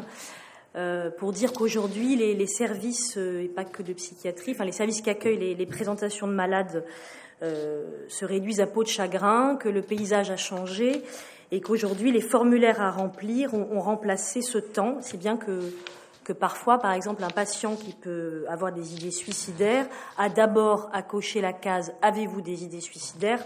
sans qu'il puisse dire euh, quelles sont ces idées, de, de, quel ordre, comment il pourrait les qualifier, quand est-ce que c'est arrivé pour la première fois, est-ce que c'est rattaché à des événements, quelle est l'intensité de ces idées, etc. Et donc, il y a de moins en moins de, place pour le déploiement d'une parole sans rubrique euh, préconçue ni attendue. Et donc, à l'inverse, l'enseignement des sections cliniques euh, dans, l'orientation lacanienne vise un au-delà du diagnostic et une clinique au-delà de la clinique, comme vous venez de le rappeler, qui s'interroge sur elle-même et sur ses acquis. Et donc, est-ce que vous pouvez nous, parler euh, un peu de, cette pratique clinique qui serait au-delà du diagnostic?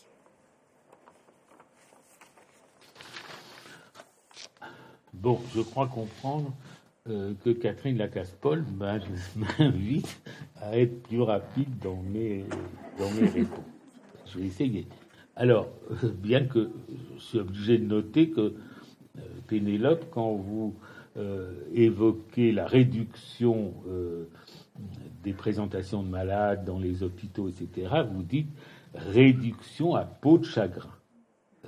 J'ai beaucoup aimé vous employez cette expression balsacienne, euh, mais avant tout parce que je vois là le mot chagrin et que je pense que ça vous chagrine en effet que les présentations de malades euh, ont tendance à disparaître. Bon, elles étaient déjà très en question, mises en question du vivant de Lacan, où déjà il y avait les prémices de ce qui est aujourd'hui, certains appellent le mouvement woke Et en particulier, Maud Banoni tempêtait contre le fait que Lacan faisait des euh, présentations de malades et il avait même dit, je crois en public, qu'elle pouvait toujours glapir là-dessus, qu'il n'en continuerait pas moins cette pratique. Alors, vous, j'aime beaucoup l'exemple que vous prenez des idées suicidaires euh, sur lesquelles on interroge le sujet pour qu'il coche la case, euh, on voit que l'hypothèse implicite, c'est le sujet, c'est ce qu'il dit. Mm. Donc on peut l'interroger euh, et avoir la chose même, ce qui est vraiment l'inverse de la psychanalyse, qui suppose au contraire le non-savoir du sujet sur ce qu'il dit et sur ce qu'il est, au moins un savoir biaisé qui a besoin d'être déchiffré et d'être interprété. Ce qui n'empêche que euh, on trouve aussi euh, chez des sujets le pressentiment de ce qui les attend ou de ce qui les menace. Euh, par exemple, le sentiment que s'ils ne trouvent pas la façon de se retenir, ils iront vers la folie. Et ce sont des sujets psychotiques qui peuvent avoir ce pressentiment. Mmh. Et bien sûr, il faut en tenir compte et pas des dénis. Alors, euh, les sections cliniques que vous évoquez, en effet, euh, sont faites pour, normalement, pour retrouver le sens de la clinique, et en particulier de la clinique classique, euh, surtout quand on pense que la psychiatrie est reste à l'heure du DSM, qui est, donc cette invention américaine de classification des symptômes, des syndromes, des troubles, qui constitue un abrasement de la clinique euh, classique, puisque c'est avant tout gouverné par euh, l'idée de définir les types de médicaments qu'il faut donner au cas où on rencontre. C'est dominé par la référence aux médicaments. C'est ce que je pense en tout cas. Alors, est-ce que les sections cliniques remplissent tout à fait leur mission? Pas vraiment, euh, parce que, en effet, ils visent d'emblée parcours-circuit un au-delà de la clinique. C'est une expression que vous employez qui me paraît très juste, mais qui conduit souvent les sections cliniques à court-circuiter l'enseignement de la clinique classique pour tout de suite euh, faire usage de catégories psychanalytiques. Mm. Il me semble qu'il euh, faudrait continuer à enseigner l'art du diagnostic. Euh, et Lacan donne l'exemple précisément dans la présentation de Madame Boyer. Il ressort mm. des cartons, il dépoussière la catégorie de paraphrénie imaginative. Euh, moi, ça m'avait beaucoup frappé. à l'époque, euh, je n'avais jamais entendu parler pour cause de paraphrénie euh, imaginative. Je, suis allé chercher, compulser les livres pour trouver la référence. Et donc, avant de passer au-delà du diagnostic, il faut commencer à stationner un peu dans le diagnostic. Alors, ce qui est vrai, c'est que Lacan a critiqué le clinicien dans la psychanalyse. Euh, parce que précisément le psychanalyste expérimenté clinicien, il se sert du savoir acquis, du savoir qu'il a déjà acquis par sa longue expérience, mm. parce qu'il est blanchi sous le harnais. Et au fond, c'est à l'opposé de l'expérience analytique mm. euh, qui demande de ne pas préjuger du cas. Et ça, c'est très difficile pour un clinicien, de ne pas préjuger. Euh, euh, c'est au fond, c'est ce que Lacan appelle la passion de l'ignorance. Il faut avoir la passion de rayer le savoir qu'on connaît pour s'ouvrir euh, au savoir qui va arriver, ce qui suppose qu'on admet son ignorance. Mm-hmm. Et j'aime beaucoup les réflexions à ce propos de Bion, mm. le, psychanalyste anglais euh, dont déjà Lacan faisait l'éloge quand Billon était psychiatre en Angleterre pendant la guerre. Mmh.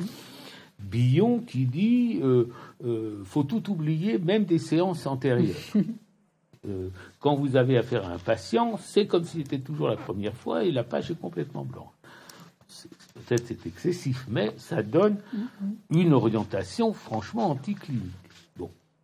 Et au fond, l'idée plutôt que de célébrer le clinicien et le psychanalyste expérimenté, Lacan pensait que son expérience précisément euh, de clinicien éteignait en lui son expérience analytique comme analysant. C'est-à-dire que l'expérience d'être analyste et d'analyser lui faisait oublier l'expérience qu'il avait eue comme analysant. Et euh, ça avait conduit d'ailleurs à distinguer dans son école ce qu'il appelait les AME, les analystes membres de l'école, là, euh, qui atteignaient ce titre parce qu'on reconnaissait leur expérience de cliniciens et qui savaient faire fonctionner l'appareil psychanalytique, mais il avait inventé l'AE, l'analyse de l'école, euh, frais et moulu de sa cure, et qui pouvait n'avoir aucune pratique mais que Lacan appelait néanmoins psychanalyste parce que cet analysant était supposé avoir acquis une position subjective originelle, originale correspondant à celle de l'analyste. Mm-hmm. Et donc, comme il disait, les AME, euh, ça ne m'intéresse pas, les seuls qui m'intéressent, c'est les AE. Vous pensez bien que les notables étaient sans coup et se sentaient tout à fait désautorisés, tandis que les jeunes se sentait euh, poussé en avant par Lacan.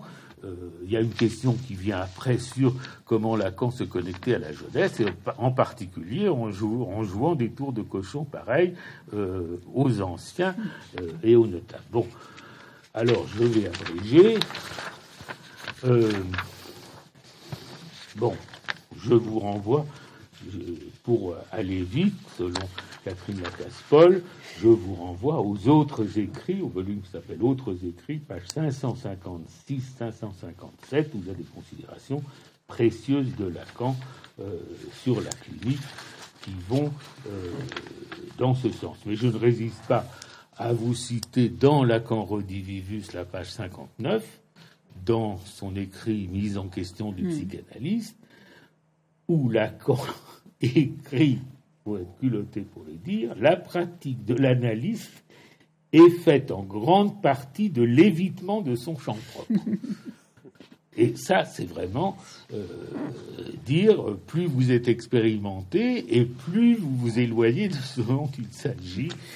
C'est un des paradoxes de Lacan et un paradoxe fécond. Merci Pénélope d'avoir posé cette question. La diversité sans phare des documents qui composent ce redivivus nous capte sur le mode presque d'un suspense, celui de saisir enfin qui était Lacan. Mais je dirais vaine question, dans son imparfait même, puisque Lacan surgit à chaque ligne comme présent, vivant, actuel, et même s'adressant à chacun de nous. C'est un ouvrage baroque, un modèle d'antibiographie, dirais-je. Alors beaucoup de questions surgissent et nous touchent dans le détail d'une tournure, d'une position, d'une écriture, d'un acte. Mais ce qui m'est apparu, c'est un Lacan qui existe à toute clôture et toute assignation de l'autre, pour qu'il n'y aurait pas d'autre de l'autre, pas de garantie donc. Il est, comme il le dit de la psychanalyse, extraterritorial finalement. Je retiens aussi l'insistance de la centralité de la notion d'expérience, à laquelle vous dites qu'il a un rapport immédiat. Ça, ça m'a posé vraiment la, question de qu'est-ce que ce rapport immédiat Et il porte cette expérience au rang, au, au niveau d'exigence, au point de vouloir, par son élaboration, nous transmettre, comme il le dit, un appareil fait pour que le psychanalyste se trouve en son expérience. Alors, viatique pour aborder l'époque de sa subjectivité et sa subjectivité, pouvez-vous en dire quelques mots? Puis, seconde petite question, dans cette force qui va, comme vous le dites, qui ne s'encombre pas d'un passé désactivé, qui pense contre lui-même, qui se refuse à souffrir, je dirais à souffrir par l'attente comme par la plaie. Diriez-vous qu'il s'y dessine d'un mot que je vais oser, qu'il s'y dessine l'énigme, le ressort du génie? Y a, j'ai entre parenthèses, qu'il y a toujours quelque accointance avec une certaine version de la position du prophète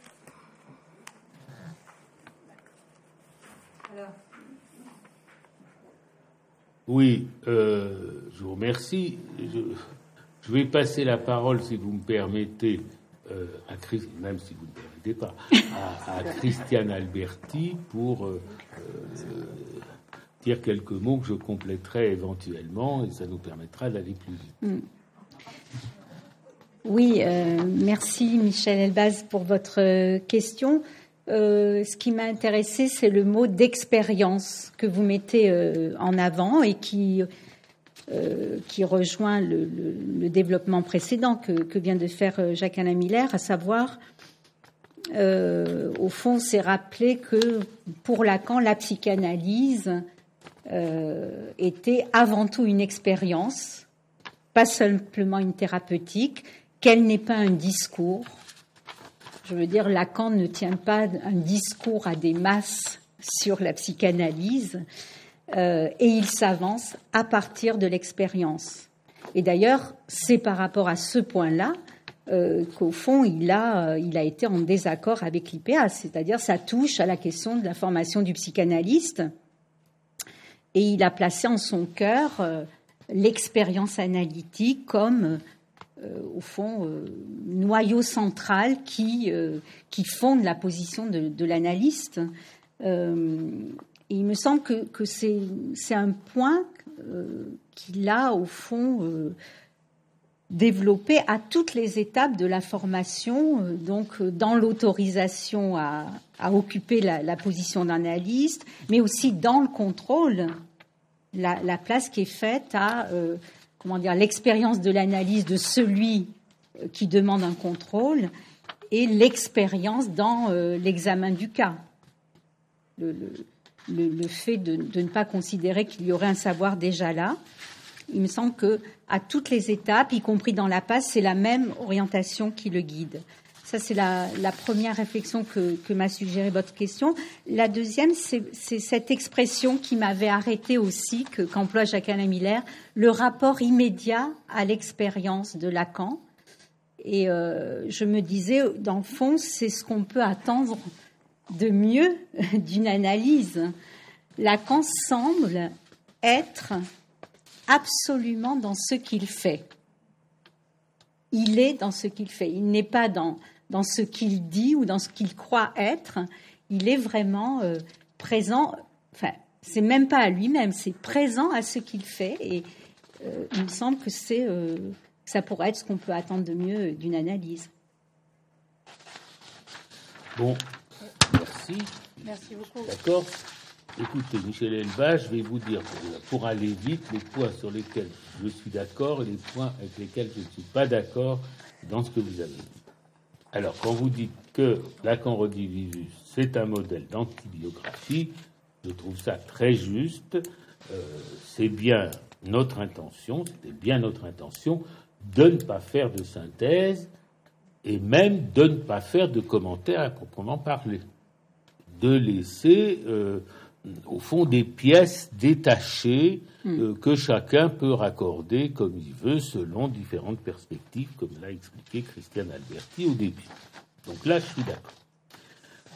Là où je ne suis pas d'accord, deuxièmement, c'est quand euh, vous parlez de psychanalyse extraterritoriale de façon positive. Lacan emploie le mot en effet d'extraterritorial, mais justement pour dire que vouloir euh, une psychanalyse extraterritoriale, c'est une prétention tout à fait abusive de la psychanalyse à un certain moment, euh, d'être hors d'atteinte et de n'avoir à répondre à personne.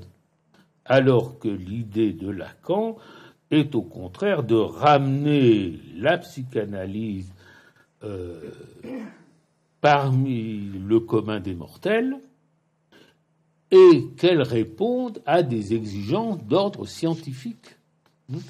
Pas euh, hors d'atteinte de tout le monde, réfugié dans son île ou, euh, euh, dans sa comète. bon, et, ça, je crois que pas du tout extraterritorial, au contraire. Et Lacan allait même jusqu'à dire au début qu'il faudrait que l'État s'intéresse à la psychanalyse pour lui demander raison de ce qu'elle professe. Vraiment exagéré, puisque euh, maintenant que l'État s'est intéressé d'un peu trop près à ce que nous faisons et a voulu nous assimiler enfin à des, une pratique universitaire qui passerait par des diplômes universitaires, etc., nous avons euh, essayé de faire ce qu'il fallait pour que ça ne se réalise pas. Donc, euh, l'idée d'une bienveillance de l'État, euh, c'est vraiment passé. Bon. Troisièmement, pardon, là où encore je, me référais. Vous évoquez le génie ah, de Lacan ou Lacan comme un génie. C'est pour rectifier C'est clair, Lacan en a parlé. Il a dit quand on m'appelle un génie, je considère que c'est une injure. Hmm.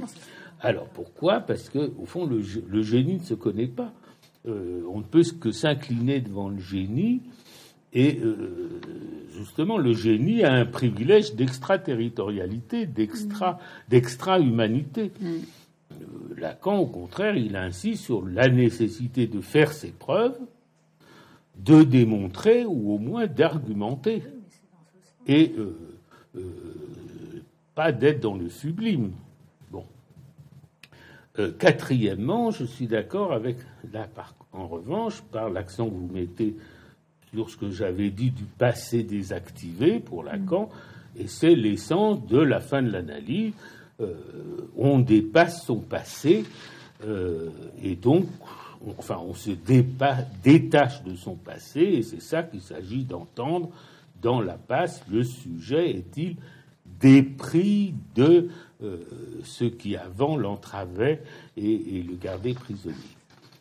Euh, cinquièmement, là encore, je ne suis pas d'accord avec le terme de prophète.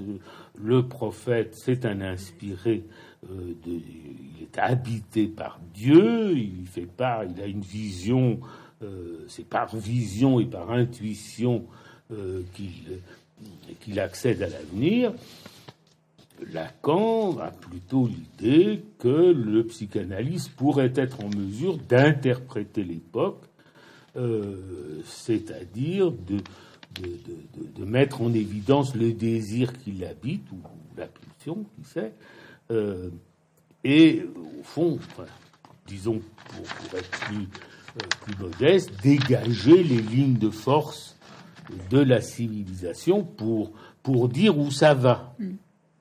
Euh, par exemple, la médecine.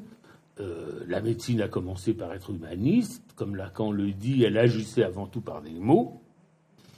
Et puis, progressivement, elle est entrée dans le discours de la science. Euh, elle progresse au gré des gadgets que produit et des appareils que produit le discours de la science. c'est de plus en plus de ces appareils qu'on attend des réponses euh, et euh, finalement, euh, cette ligne de force conduit à l'idée que la science finira par remplacer la médecine, c'est-à-dire que d'une disparition de la médecine, alors qu'il devra peut-être se compléter au pire de la sorcellerie et au mieux de la psychanalyse. Bon, voilà. Alors,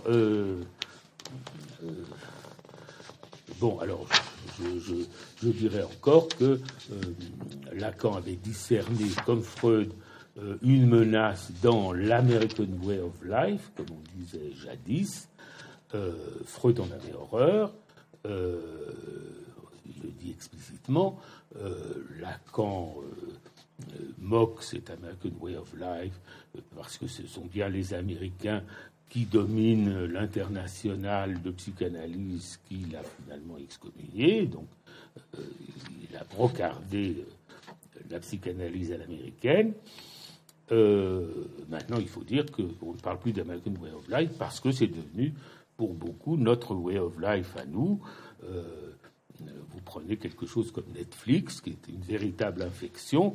On voit ça aux États-Unis, on voit ça maintenant dans le monde entier, et tout le monde, enfin, tous les chiffres montrent que ça gagne sur la lecture, ça gagne sur les sorties culturelles, ça gagne sur le théâtre, l'opéra, etc. Tout le monde est Netflixisé et euh, aller résister à ça, euh, bonne chance. Bon. Alors, euh, et puis il y a ce que j'évoquais du sujet juridique qui mange le sujet psychanalytique puisque c'est un sujet qui, euh, où on peut dire je suis ce que je dis. Et par exemple, le jeune garçon barbu peut dire je suis une femme, même sans faire aucun effort euh, vers les hormones, la chirurgie, etc. Il dit je suis une femme, il doit légalement être inscrit comme femme. Donc là, c'est le compte du je suis ce que je dis. Alors on peut dire que c'est une confiance merveilleuse dans la parole, mais euh, c'est la destruction, en effet, de toute possibilité d'interprétation. Et il a fallu faire rajouter que, l'école de la cause freudienne se mobilise pour faire rajouter un amendement à une loi qui vient d'être passée par l'Assemblée nationale et qui proscrivait toute réserve qu'on pouvait faire sur la transition comme étant un délit de la même, comme euh, le racisme, l'antisémitisme, etc. Il a fallu rajouter un amendement qui dit les thérapeutes ont le droit de questionner quand même le sujet sur qu'est-ce qu'il veut faire à travers sa transition. Donc vous voyez où on en est, et ça n'est malheureusement peut-être que le début, et on est là euh, depuis il y a cinq ans. Je veux dire, c'est tout récent. Bon, voilà. Merci. Alors, Sébastien, on vous écoute. Oui. Bonjour. Alors, je pensais trouver des réponses dans Redivivus sur l'énigme du désir de Lacan, ce qui l'animait. Et j'ai pris une sacrée veste, car la question m'est revenue comme ne pouvant être posée qu'à moi-même, que pour moi-même. comment Lacan faisait-il pour se soutenir dans son désir me suis-je souvent demandé. Il l'écrit à Ferdinand Alquier pour lui faire part de, de ce quelque chose qui gît au fond de nous, dont nous ne sommes pas libres d'en hâter la venue, d'en orienter la forme, du moins sans dommage. Il y aurait quelque chose qui se travaille au moyen de constants efforts quotidiens pour faire avancer la psychanalyse.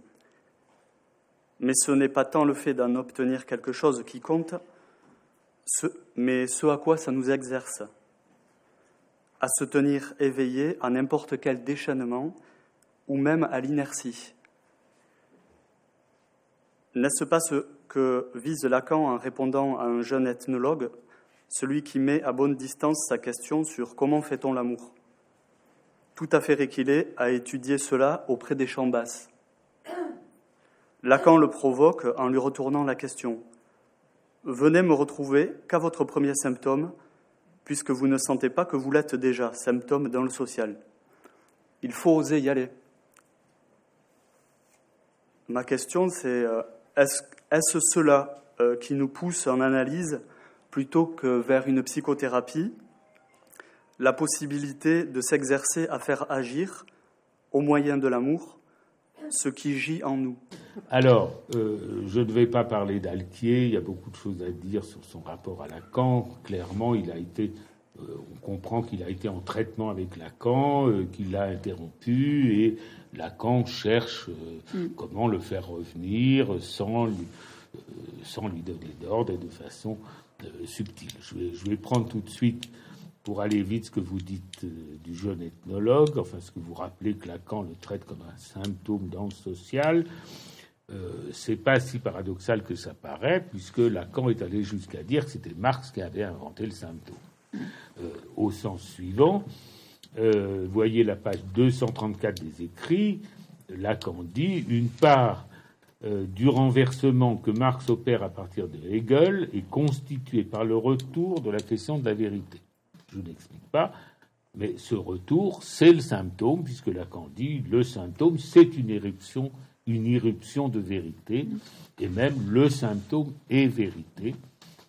Son langage en 1966, pas forcément euh, par la suite, euh, mais au fond, le, reconnaître euh, un dysfonctionnement, c'est déjà faire émerger une vérité, et donc le symptôme est constitué au départ dans le social et vous pouvez trouver dans les autres écrits et dans le texte intitulé Radiophonie, il y a tout un développement de Lacan que je ne vais pas reprendre ici, sur l'ethnologie, les ethnologues, le choix des jeunes universitaires de se livrer à l'ethnologie euh, où euh, ils sont fascinés par la multiplicité des abords du phallus dans d'autres euh, dans d'autres cultures. Et donc c'est bien pour aller vite un intérêt d'ordre sexuel mm. qui leur fait choisir l'ethnologie. Bon, je laisse ça de côté selon les instructions de Catherine Lacasse-Paul. Alors, vous parlez de l'énigme du, du, désir de Lacan. Euh, justement, je ne trouve pas si énigmatique que ça, euh, après Lacan Rodivus, en tout cas. Et puis, il y en a d'autres que vous qui essayent de le déchiffrer, et nous allons les entendre euh, tout de suite. Merci. Alors.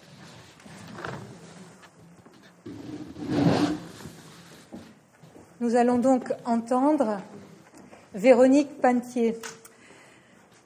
Bonjour.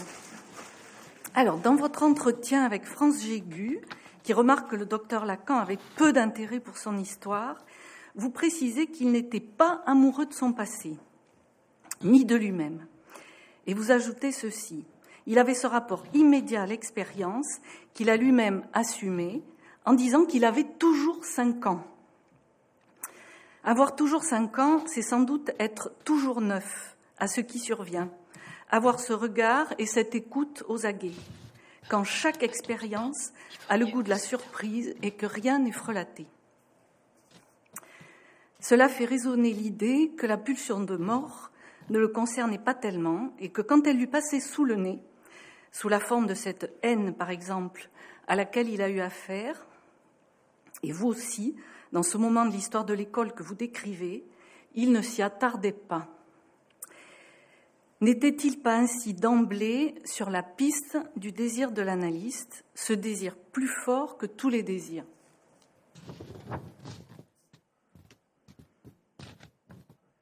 J'ai fini. Ça y est. Oui. Bon. Eh bien, euh, vous, vous essayez de résoudre euh, l'énigme du désir de Lacan et vous le faites en, euh, au fond, le faisant équivaloir au désir de ce qu'il appelle le désir de l'analyste. Vous dites le désir de Lacan, c'est mm. le désir de l'analyste. Il répond à ce qu'il appelle le désir de l'analyste, et ça me paraît une très bonne façon d'aborder euh, le désir de l'analyste. Alors, vous, mettez en, euh, vous soulignez que Lacan a dit que c'est un désir plus fort que tous les désirs en effet, euh, il y a un certain ascétisme de la position analytique. Euh, l'analyste est supposé renoncer à tout désir de domination, euh, à renoncer au désir sexuel, puisqu'il y a une règle d'abstinence dans l'analyse, il n'y a pas de contact des corps. Et au fond, ce qui domine, c'est le désir de l'analyse, c'est le désir que le sujet parle sans se laisser arrêter par des considérations euh, de bienséance. Euh, et au fond, son désir, c'est que s'applique ce qu'on appelle, ce que Freud a appelé la règle fondamentale de l'analyse, qui est précisément ça, parler sans retenue euh, à l'analyste. Bon. Alors, cette, on peut dire aussi alors on peut dire justement que à, quoi ça conduit cette règle euh, fondamentale, c'est que euh, le sujet accepte de parler sans savoir ce qu'il dit. Et donc ça laisse la place à l'interprétation. Alors, pour qu'il y ait interprétation, euh, il faut que le désir de l'analyste, de cet analyste qui est le sien, que son désir reste énigmatique au patient. C'est là qu'il y a une énigme du C'est du désir, pas de Lacan, du désir de l'analyste. Il faut que son désir reste une énigme, que le sujet en analyse se pose la question que veut-il Que me veut-il Que ce soit présent, euh, que donc le désir de l'analyse soit un X, comme Lacan l'écrit une fois, et euh, il faut qu'il soit d'autant plus inédit que sinon, quand on sait ce que veut l'interlocuteur, le mouvement, c'est s'y conformer. On voit ça en particulier quand il y a des examens ou, euh, justement où on passe des thèses et on sait qu'il faut savoir où est le désir des examinateurs pour faire pareil, pour se conformer à ça afin qu'ils vous recrutent. Euh, Lacan, lui, euh, à la fin de pour la fin de l'analyse, il fait exactement le contraire et il veut faire nommer euh, ceux qui, comme docteur, si je puis dire, comme docteur d'État, il veut faire nommer par les inférieurs mm. et pas par les supérieurs, mm. par des inférieurs qui diraient oui, celui-là nous est supérieur. Donc il inverse.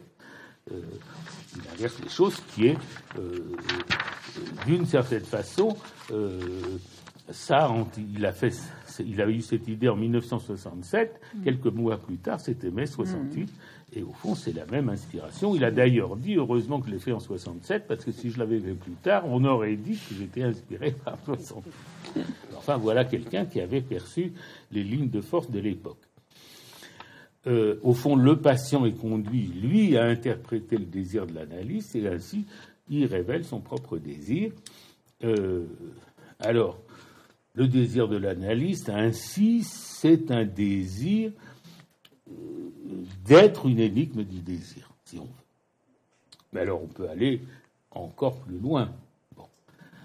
Lacan ne recule pas à dire que le désir de l'analyse, c'est le désir d'être une merde. C'est-à-dire laissé par le patient derrière lui, l'analyste accepte ça.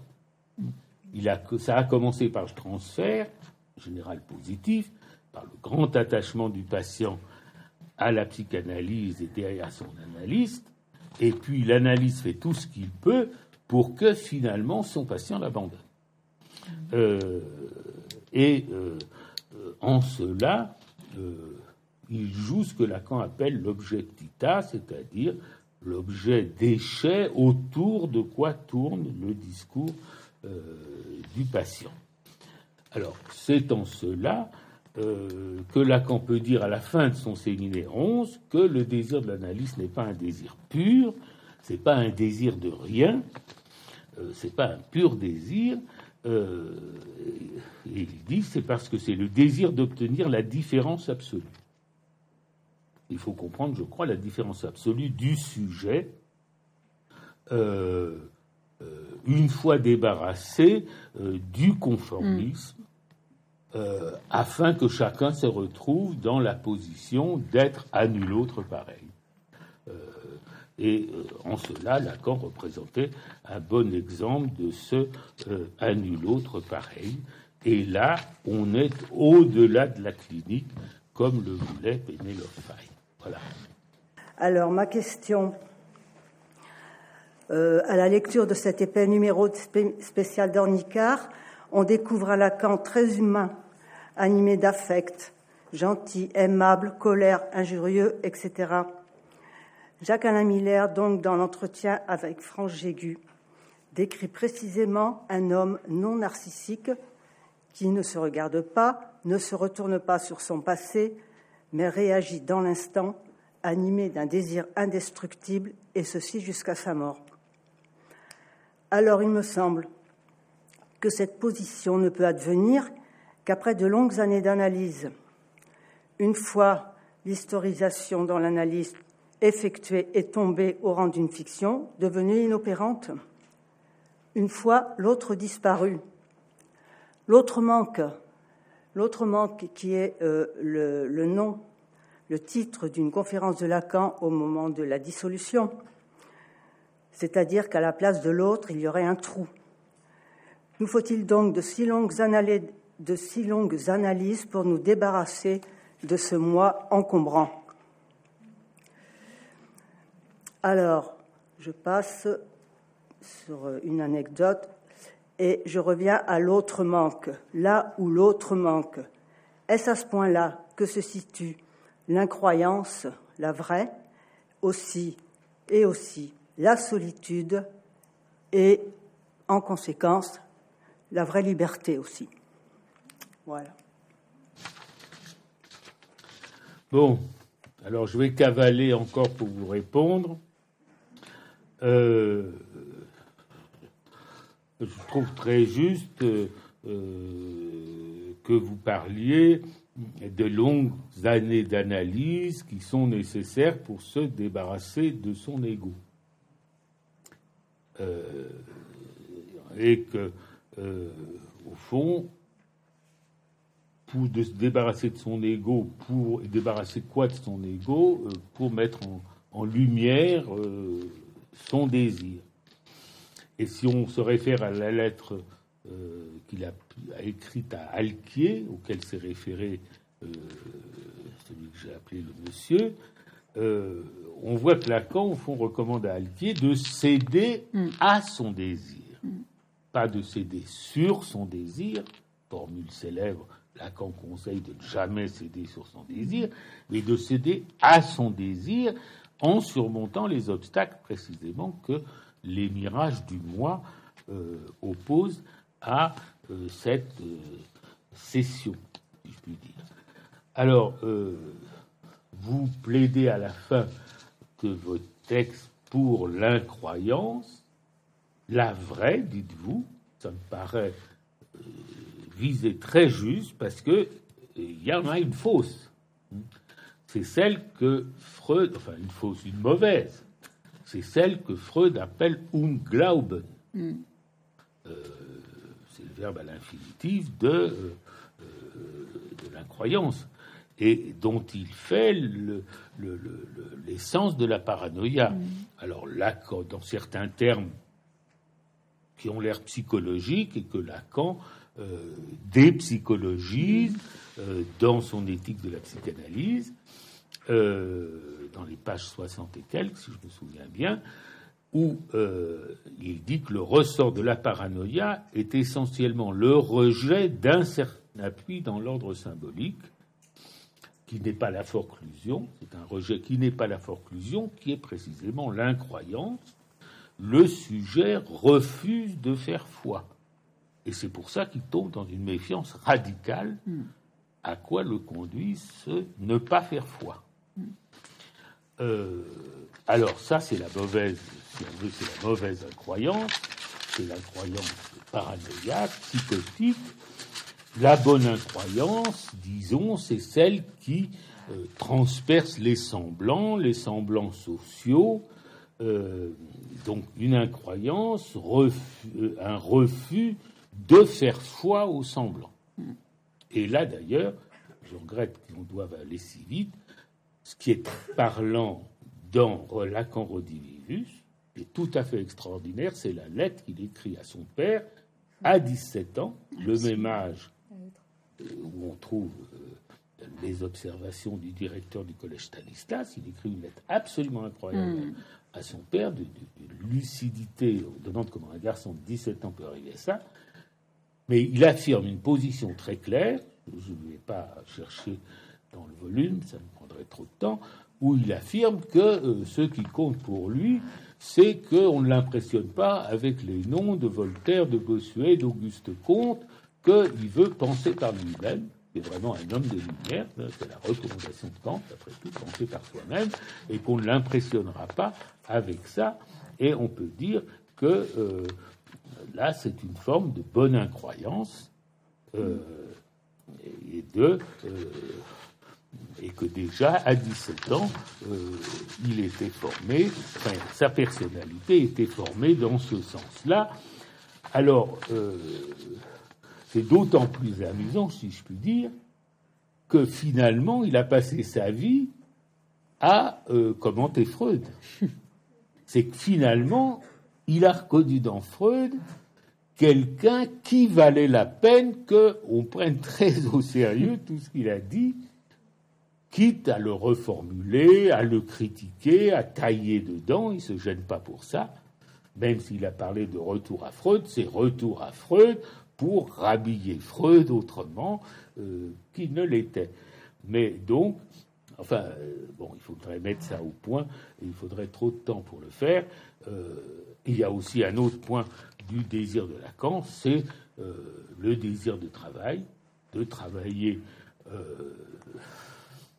on disait avant commun, mais je ne vais pas le dire. Et euh, Lacan, on lui avait d'ailleurs demandé, je crois, à son séminaire, s'il avait un surmoi. enfin, il dit ça à son séminaire. On lui a demandé s'il avait un surmoi. Il dit comment n'en aurais-je pas quand on voit comme je suis obligé de travailler euh, pour vous. Voilà, j'ai fini. Merci. Nous allons écouter Daniel euh, Lofer et sa question. Bonjour. Oui.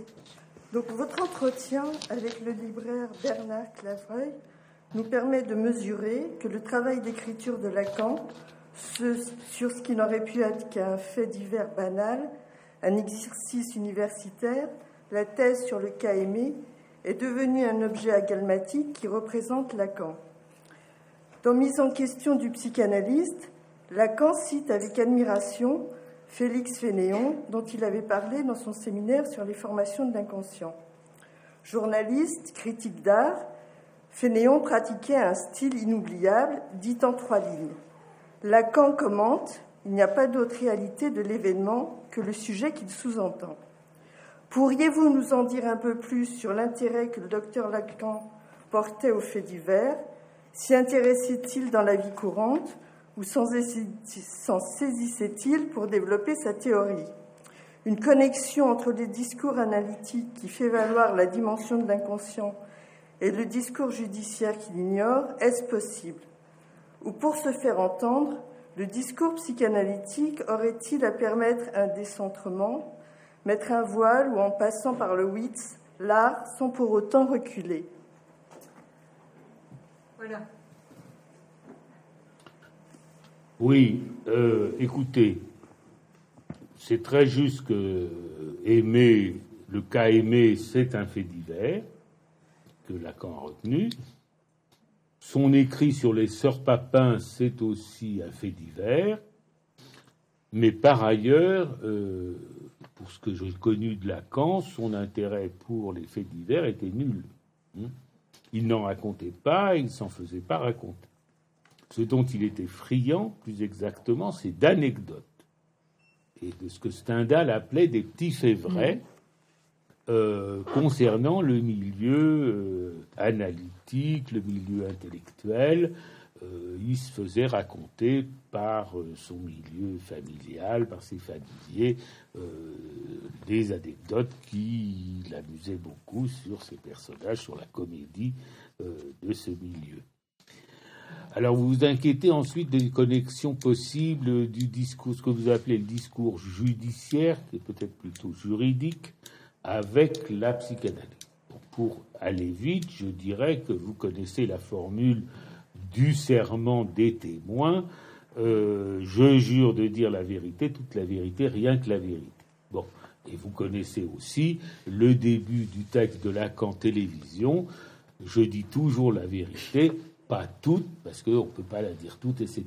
Et au fond, c'est une référence évidemment explicite, enfin une référence à ce serment en disant qu'on ne peut pas le réaliser si on prend les choses au sérieux, parce que quand il s'agit du réel, les mots n'y suffisent pas, et donc on, on est obligé de mentir. On ne peut pas faire autre chose que de mentir, et c'est pourquoi Lacan viendra à parler de vérité menteuse, euh, bon, etc.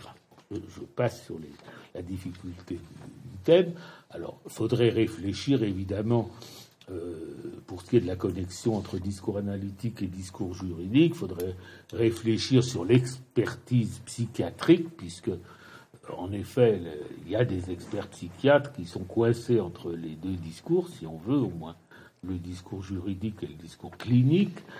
Euh, faut pas, je dirais simplement que sans doute il y a une clinique euh, des experts, euh, elle est basée sur des entretiens, euh, mais enfin des entretiens sous menace, hmm. des entretiens sous crainte, des entretiens euh, sous prison, où il est question de liberté ou d'enfermement. Hmm. Et donc sa biais, c'est une clinique quand même très biaisée et qui est sous commandement juridique, si je puis dire. Hmm. Voilà. Je vous réponds rapidement selon les instructions que j'ai reçues. Merci. Euh, Nous allons. Nous allons entendre la question de Jean-Pierre Klotz. Bonjour Jacques Alain, bonjour euh, Christiane. la question que je vais poser, au fond, il y a déjà été fait allusion plusieurs fois depuis tout à l'heure, d'abord par vous-même, ce que je voulais dire, c'est que cet extraordinaire volume qu'est Lacan redivivus, extraordinaire à tous les sens du mot, foisonnant, divers, crible Lacan de façon diverse, autant qu'incisive, du personnage aux propos de l'entourage et aux archives. C'est mieux qu'une biographie, c'est une présence infiniment vivante qui assaille. Son format pousse à en redemander, à aller y voir encore et encore. Il y a quelques années, vous aviez intitulé Vide Lacan, une modalité de vos interventions ainsi qu'une publication ouverte l'une et l'autre. Vous vous placiez dans la perspective ouverte dans l'Antiquité par Plutarque et ses vies, parallèles à l'époque, plutôt que biographiques, présentant la personne. Comment introduire ce Lacan redivivus par rapport à la vie de Lacan, entre guillemets, avec en écho ce que disait déjà Freud sur sa vie, ne valant d'être narrée que dans son rapport à la psychanalyse. Voilà. Merci Jean-Pierre Claude. Euh, pour aller vite, je dirais, vous vous référez à Plutarque, mais euh, Plutarque, il a écrit des vies parallèles. C'est ça. C'est-à-dire, il attend un effet de sens de euh, comparer deux euh, généraux, deux hommes politiques, etc. Ici, euh, dans ma vie de Lacan, il s'agissait de Lacan tout seul. il y a des politiques qui sont un personnage tout seul, qui s'impose dans la mesure précisément où il est à nul autre pareil si on veut, et donc on, serait bien en peine de lui trouver des parallèles. Le seul parallèle, alors, euh, pour vous faire plaisir, euh, qu'on pourrait euh, donné à Lacan, c'est Freud. Vie parallèle de Freud et Lacan, ce serait extrêmement amusant de le faire, en particulier par exemple sur le rapport aux femmes. Il n'y a rien de plus opposé que l'un et l'autre. Et les séances à heure fixe de Freud, les mhm. séances courtes et variables de Lacan, enfin, on pourrait s'en donner à cœur joie. au fond, peut-être que je le ferai sous votre inspiration, peut-être que je le ferai un jour. pour ce qui est de ma vie de Lacan, dont je n'ai donné que le début, mais je, j'ai fait presque tout un cours là-dessus, que j'aurais pu continuer parce que la matière est riche. Euh, j'aurais pu dire des choses comparables dans Redivivus si on m'avait posé la question, puisque au fond j'avais rassemblé un certain nombre d'anecdotes sur Lacan. Euh, si France Gégu m'avait posé ce genre de questions, enfin, ne serais pas répété, mais j'aurais donné ce genre d'anecdotes euh, en plus. Alors, vous évoquez l'autobiographie de Freud où il se vante de ceci que sa vie ne vaudrait d'être racontée que dans son rapport à la psychanalyse, voyez un peu. Donc tout le reste est absolument, euh, soi-disant, caché, dissimulé. Je ne vaux que par mon travail. Bon, Lacan, il n'a pas fait d'autobiographie. Euh, pour lui, l'autobiographie, c'était un exercice tout à fait impensable de prétendre dire le vrai sur soi. Euh, quand on a fait une analyse, euh, on doit au moins s'apercevoir que, que ce n'est pas concevable. Bon. Ni autobiographie, ni biographie. Mm. Parce qu'au moment où il est devenu très célèbre, le Seuil avait inventé euh, de faire écrire à quelqu'un une biographie. Ah. Euh, et donc François Val, qui était l'éditeur de Lacan au Seuil, était venu le trouver pour lui proposer un biographe éminent qui aurait été Pierre Dumayet, qui était un intervieweur très connu à l'époque, mm. très raffiné, euh, qui avait participé à une émission qui s'appelait Lecture pour tous, qui était vraiment très bien faite. On, invitait avec tout le décorum les grands écrivains, on leur posait des questions très méditées. Et euh, j'aimais beaucoup cette émission. Et donc, quand Bernard Pivot a commencé avec son style euh, un peu euh, roublard, populaire, etc., je, n'ai pas pu regarder Apostrophe, ayant été formé par lecture pour tous. je, je, dévie. En tout cas, on avait cherché Pierre Dumayet pour Lacan, il n'en était pas question, le moins du monde. Et au fond, en effet, enfin, pour Lacan, tout, tout ça, son rapport au passé reposait sur ceci que le passé a été effacé pour une grande mhm. part. Euh, ça, je l'ai dit euh, dans Redivivus. Et au fond, c'est vrai, sauf pour son travail, parce que là, au contraire, il avait l'habitude de se référer à ce qu'il avait dit auparavant. Mhm. Et là, il avait une mémoire pour ça. Mhm. Donc, je corrige euh, par là ce que j'ai dit dans Redivivus.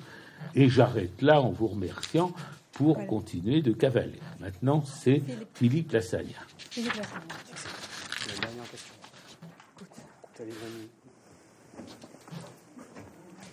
Voilà, ce sera peut-être la dernière question. Merci Jacques Alain d'avoir fait mieux que maintenir l'école de Lacan. Vous ajoutez avoir poursuivi l'élaboration de Lacan.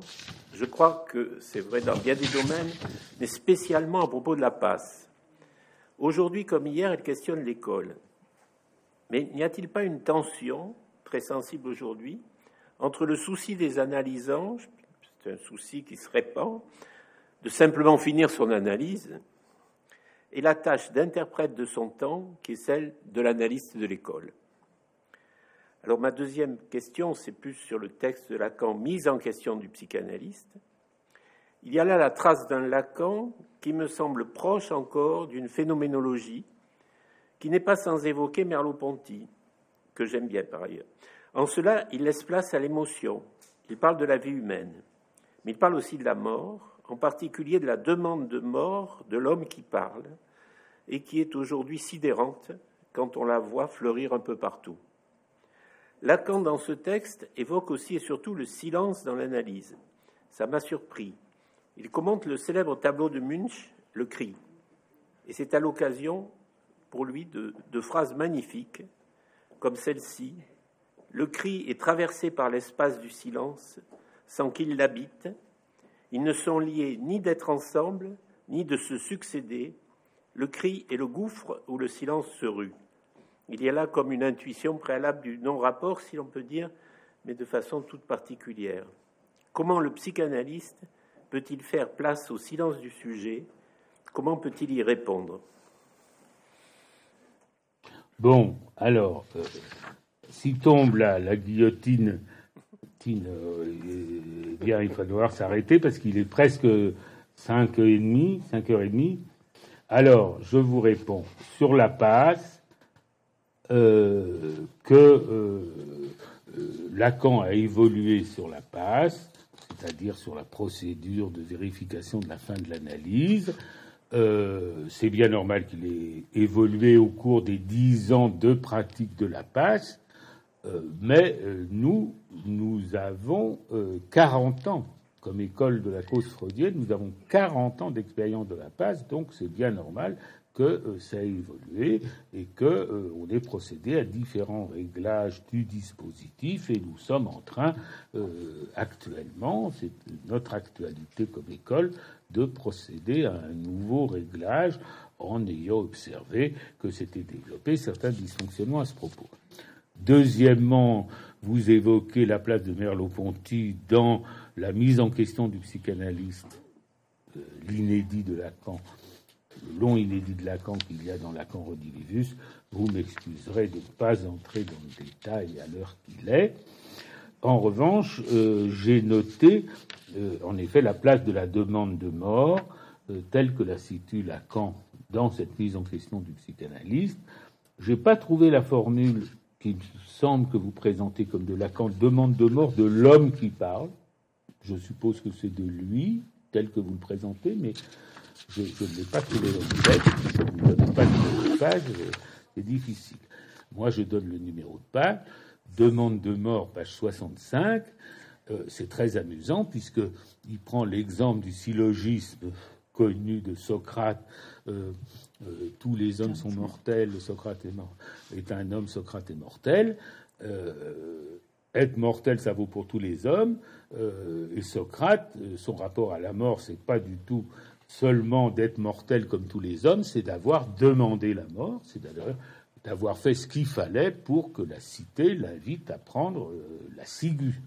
Donc, euh, il y a tout un jeu de Lacan autour de ce être mortel et demander la mort.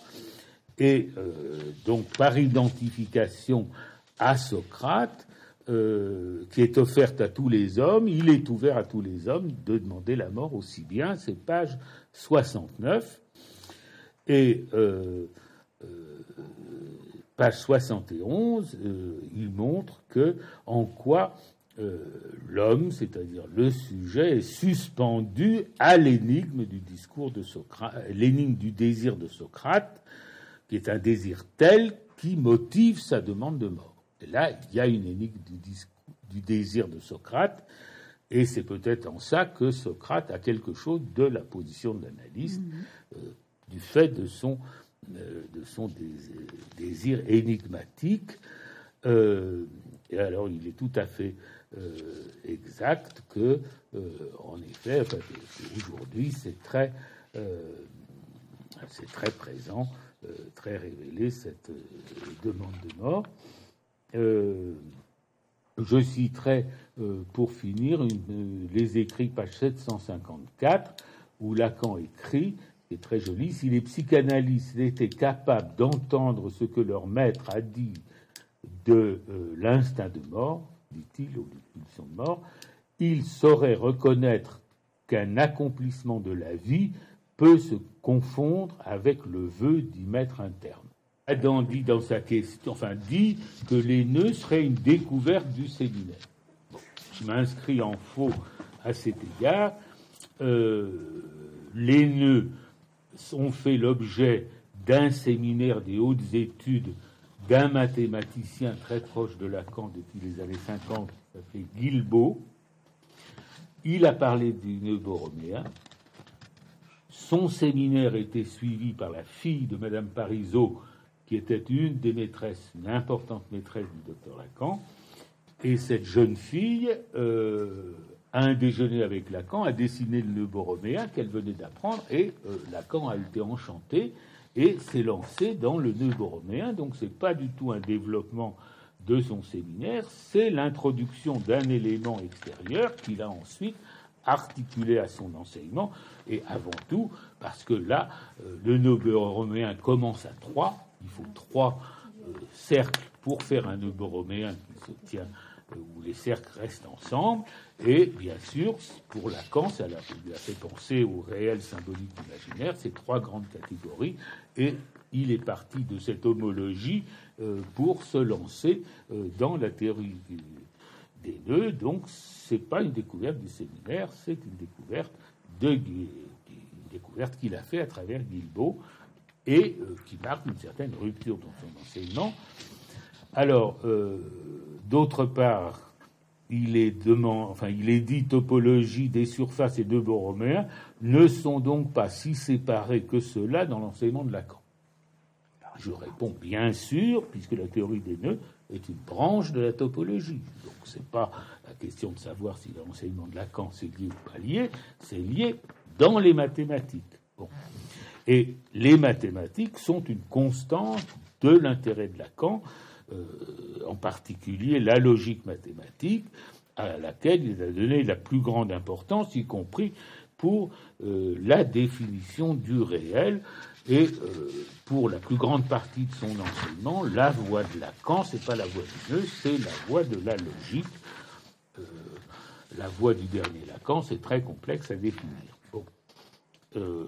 écoutez, je m'arrête là. Il y a une dernière question qui me demande ce que comment résonne en moi euh, le texte de mon fils, Luc Miller. Je passe sur ce qui pourrait paraître le mauvais goût de cette question pour dire ce que je pense, à savoir que c'est le seul texte du recueil qui aurait intéressé Lacan. Voilà. C'est un texte d'un mathématicien et un texte de Dominique. Merci.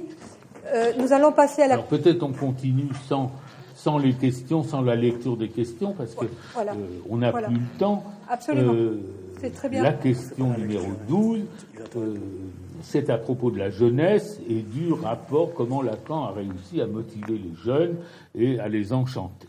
Eh bien, je dirais très vite que c'est dû à son opportunisme. en ceci, alors Lacan opportuniste, c'est pas du tout ce qu'on dit, euh, Lacan intraitable, déterminé, etc. Ben, il était opportuniste justement parce que il était si accroché à son discours qu'il cherchait les moyens de le faire passer. Hmm. Et par là, euh, il s'emparait de ce que l'actualité lui fournissait pour faire entendre euh, ce qu'il voulait communiquer au public. Par exemple, euh, dans les années 50 de son enseignement, vous avez plein de références à la tragédie parce que c'était un des grands sujets intellectuels de, l'époque. Euh, comme on voit en lisant Roland Barthes, etc. Il y avait une multitude de textes sur la tragédie. C'était une grande question. Il y avait aussi le livre, euh, le, pas le Dieu inconnu, mais le, livre de, de Lucien. Ah, ben, je ne connaissais que lui. Bon les sons sur les jansénistes, etc. Donc euh, Lacan euh, suit le mouvement et donne une, notion très originale de ce qu'est la tragédie.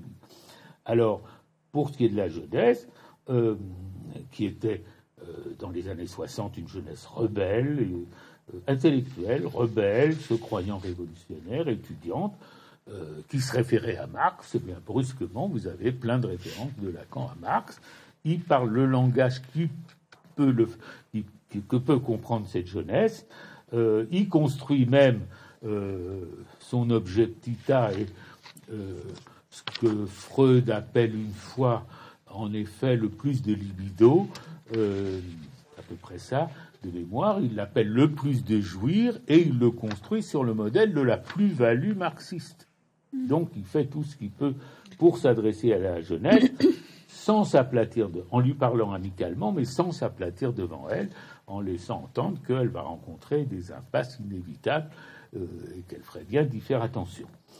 Donc, euh, aujourd'hui, il faut dire que la jeunesse est plutôt euh, éteinte pour nous, c'est-à-dire qu'elle n'est pas, elle n'est pas portée à la psychanalyse, elle est portée des intérêts au climat, aux trans, au genre, etc. et elle est, est assez indifférente aux intellectuels, à la différence de la génération 68 qui était formée par des intellectuels. bon, euh, aujourd'hui, nous avons affaire, il faudrait trouver la façon de s'adresser au WOC, c'est-à-dire à, cette exigence effrénée de justice euh, contre les, cette volonté de lutter contre les inégalités, la domination, etc., et faire apercevoir, euh, qu'on m'excuse de le dire si rapidement, la folie qu'il y a dans l'idée même de justice, le, le leurre que comporte l'idée même euh, de justice. Bon, j'arrête là et on va arriver, je vous remercie, de la question que vous n'avez pas eu le temps de formuler, et nous allons arriver à la question 13, qui est la dernière. Euh, et, il est 6h moins 20, donc euh, là, très vite, qui touche, qui concerne l'avenir de la psychanalyse, et le cartel pose la question, trouve-t-elle, touche-t-elle encore? Alors, euh, qu'est-ce que je peux dire? Que le thème de l'écoute est devenu très populaire. Euh, il faut écouter. Euh, il, y a des, spécialistes de l'écoute. On dit que l'écoute fait du bien, etc. Mais c'est une écoute sans interprétation, parce que l'interprétation, elle, elle fait du mal. Et donc, ce qui règne, c'est un positivisme. Je suis ce que je dis que je suis pourrait même en faire un nouveau cogito. Je dis donc je suis. Euh, je dis que je suis ça, donc je suis ça. Alors, euh, qu'est-ce qui peut quand même faire obstacle à ce positivisme qui est en effet à l'opposé de la psychanalyse. Ça pourrait être euh, l'écharde dans la chair, à quoi Lacan se réfère dans son texte sur Gide, dans les écrits, page 757 et que l'écharpe dans la chair, c'est très difficile à faire disparaître. Euh, Lacan dit ce que l'apôtre appelle l'écharpe dans la chair a toujours été en horreur à la sagesse qui a tout fait pour la négliger. Et on peut dire la même chose euh, du positivisme, de ce positivisme. Il pense euh, qu'avec ce je, je dis ce que je, suis, ce que je dis, euh, on élimine cet embarras. Là, j'aime beaucoup la suite du texte de Lacan. Là, la sagesse en a été châtiée par cet air d'esclave qu'elle garde à travers les temps et qu'elle doit sans doute à l'embarras de trimballer euh, le fer sous sa robe en faisant mine de rien. C'est tordant et euh, évidemment, c'est aussi une moquerie des stoïciens euh, qui, en fait, en effet, euh, c'est une doctrine qui conduisait à se prêter finalement à tous les désirs de l'empereur, comme on voit dans la vie de, Sénèque lui-même. Alors, c'est une référence au Saint Paul de l'Épître aux Corinthiens, et si on va y voir, on voit le passage de l'écharpe dans la chair, pour que je ne sois pas enflé d'orgueil, il m'a été mis une écharpe dans la chair, un ange de Satan pour me souffléter et m'empêcher de m'enorgueillir. Eh bien, je pense que hmm. pour que nos positivistes d'aujourd'hui cessent de s'enorgueillir euh, et d'être enflés de leur enflure, euh, ils en seront punis par un ange de Satan qui leur, euh, l'ange de Satan qui leur met une, une, écharpe dans la chair, ça veut dire quoi? Ils peuvent toujours jouer à effacer l'inconscient. Hmm. On peut. Mais il y a euh, ce qu'ils ne pourront pas effacer, c'est qu'il y a quelque chose qui ne va pas du côté de la jouissance. Donc ils nous montrent ce qu'ils font sur sur l'inconscient, mais la jouissance, c'est une autre paire de manches. Et là, il y a quelque chose qui ne va pas, spécialement dans notre temps, où cette jouissance, note Lacan, est égarée, je ne vais pas expliquer pourquoi, et en plus où elle est précaire parce que euh, c'est le marché qui domine et nous n'avons qu'un petit résidu de plus de jouir à nous mettre sous la dent. Euh, donc, euh, mes espoirs dans la psychanalyse reposent sur l'écharpe dans la chair, c'est-à-dire la précarité et le malaise dans la jouissance. Voilà.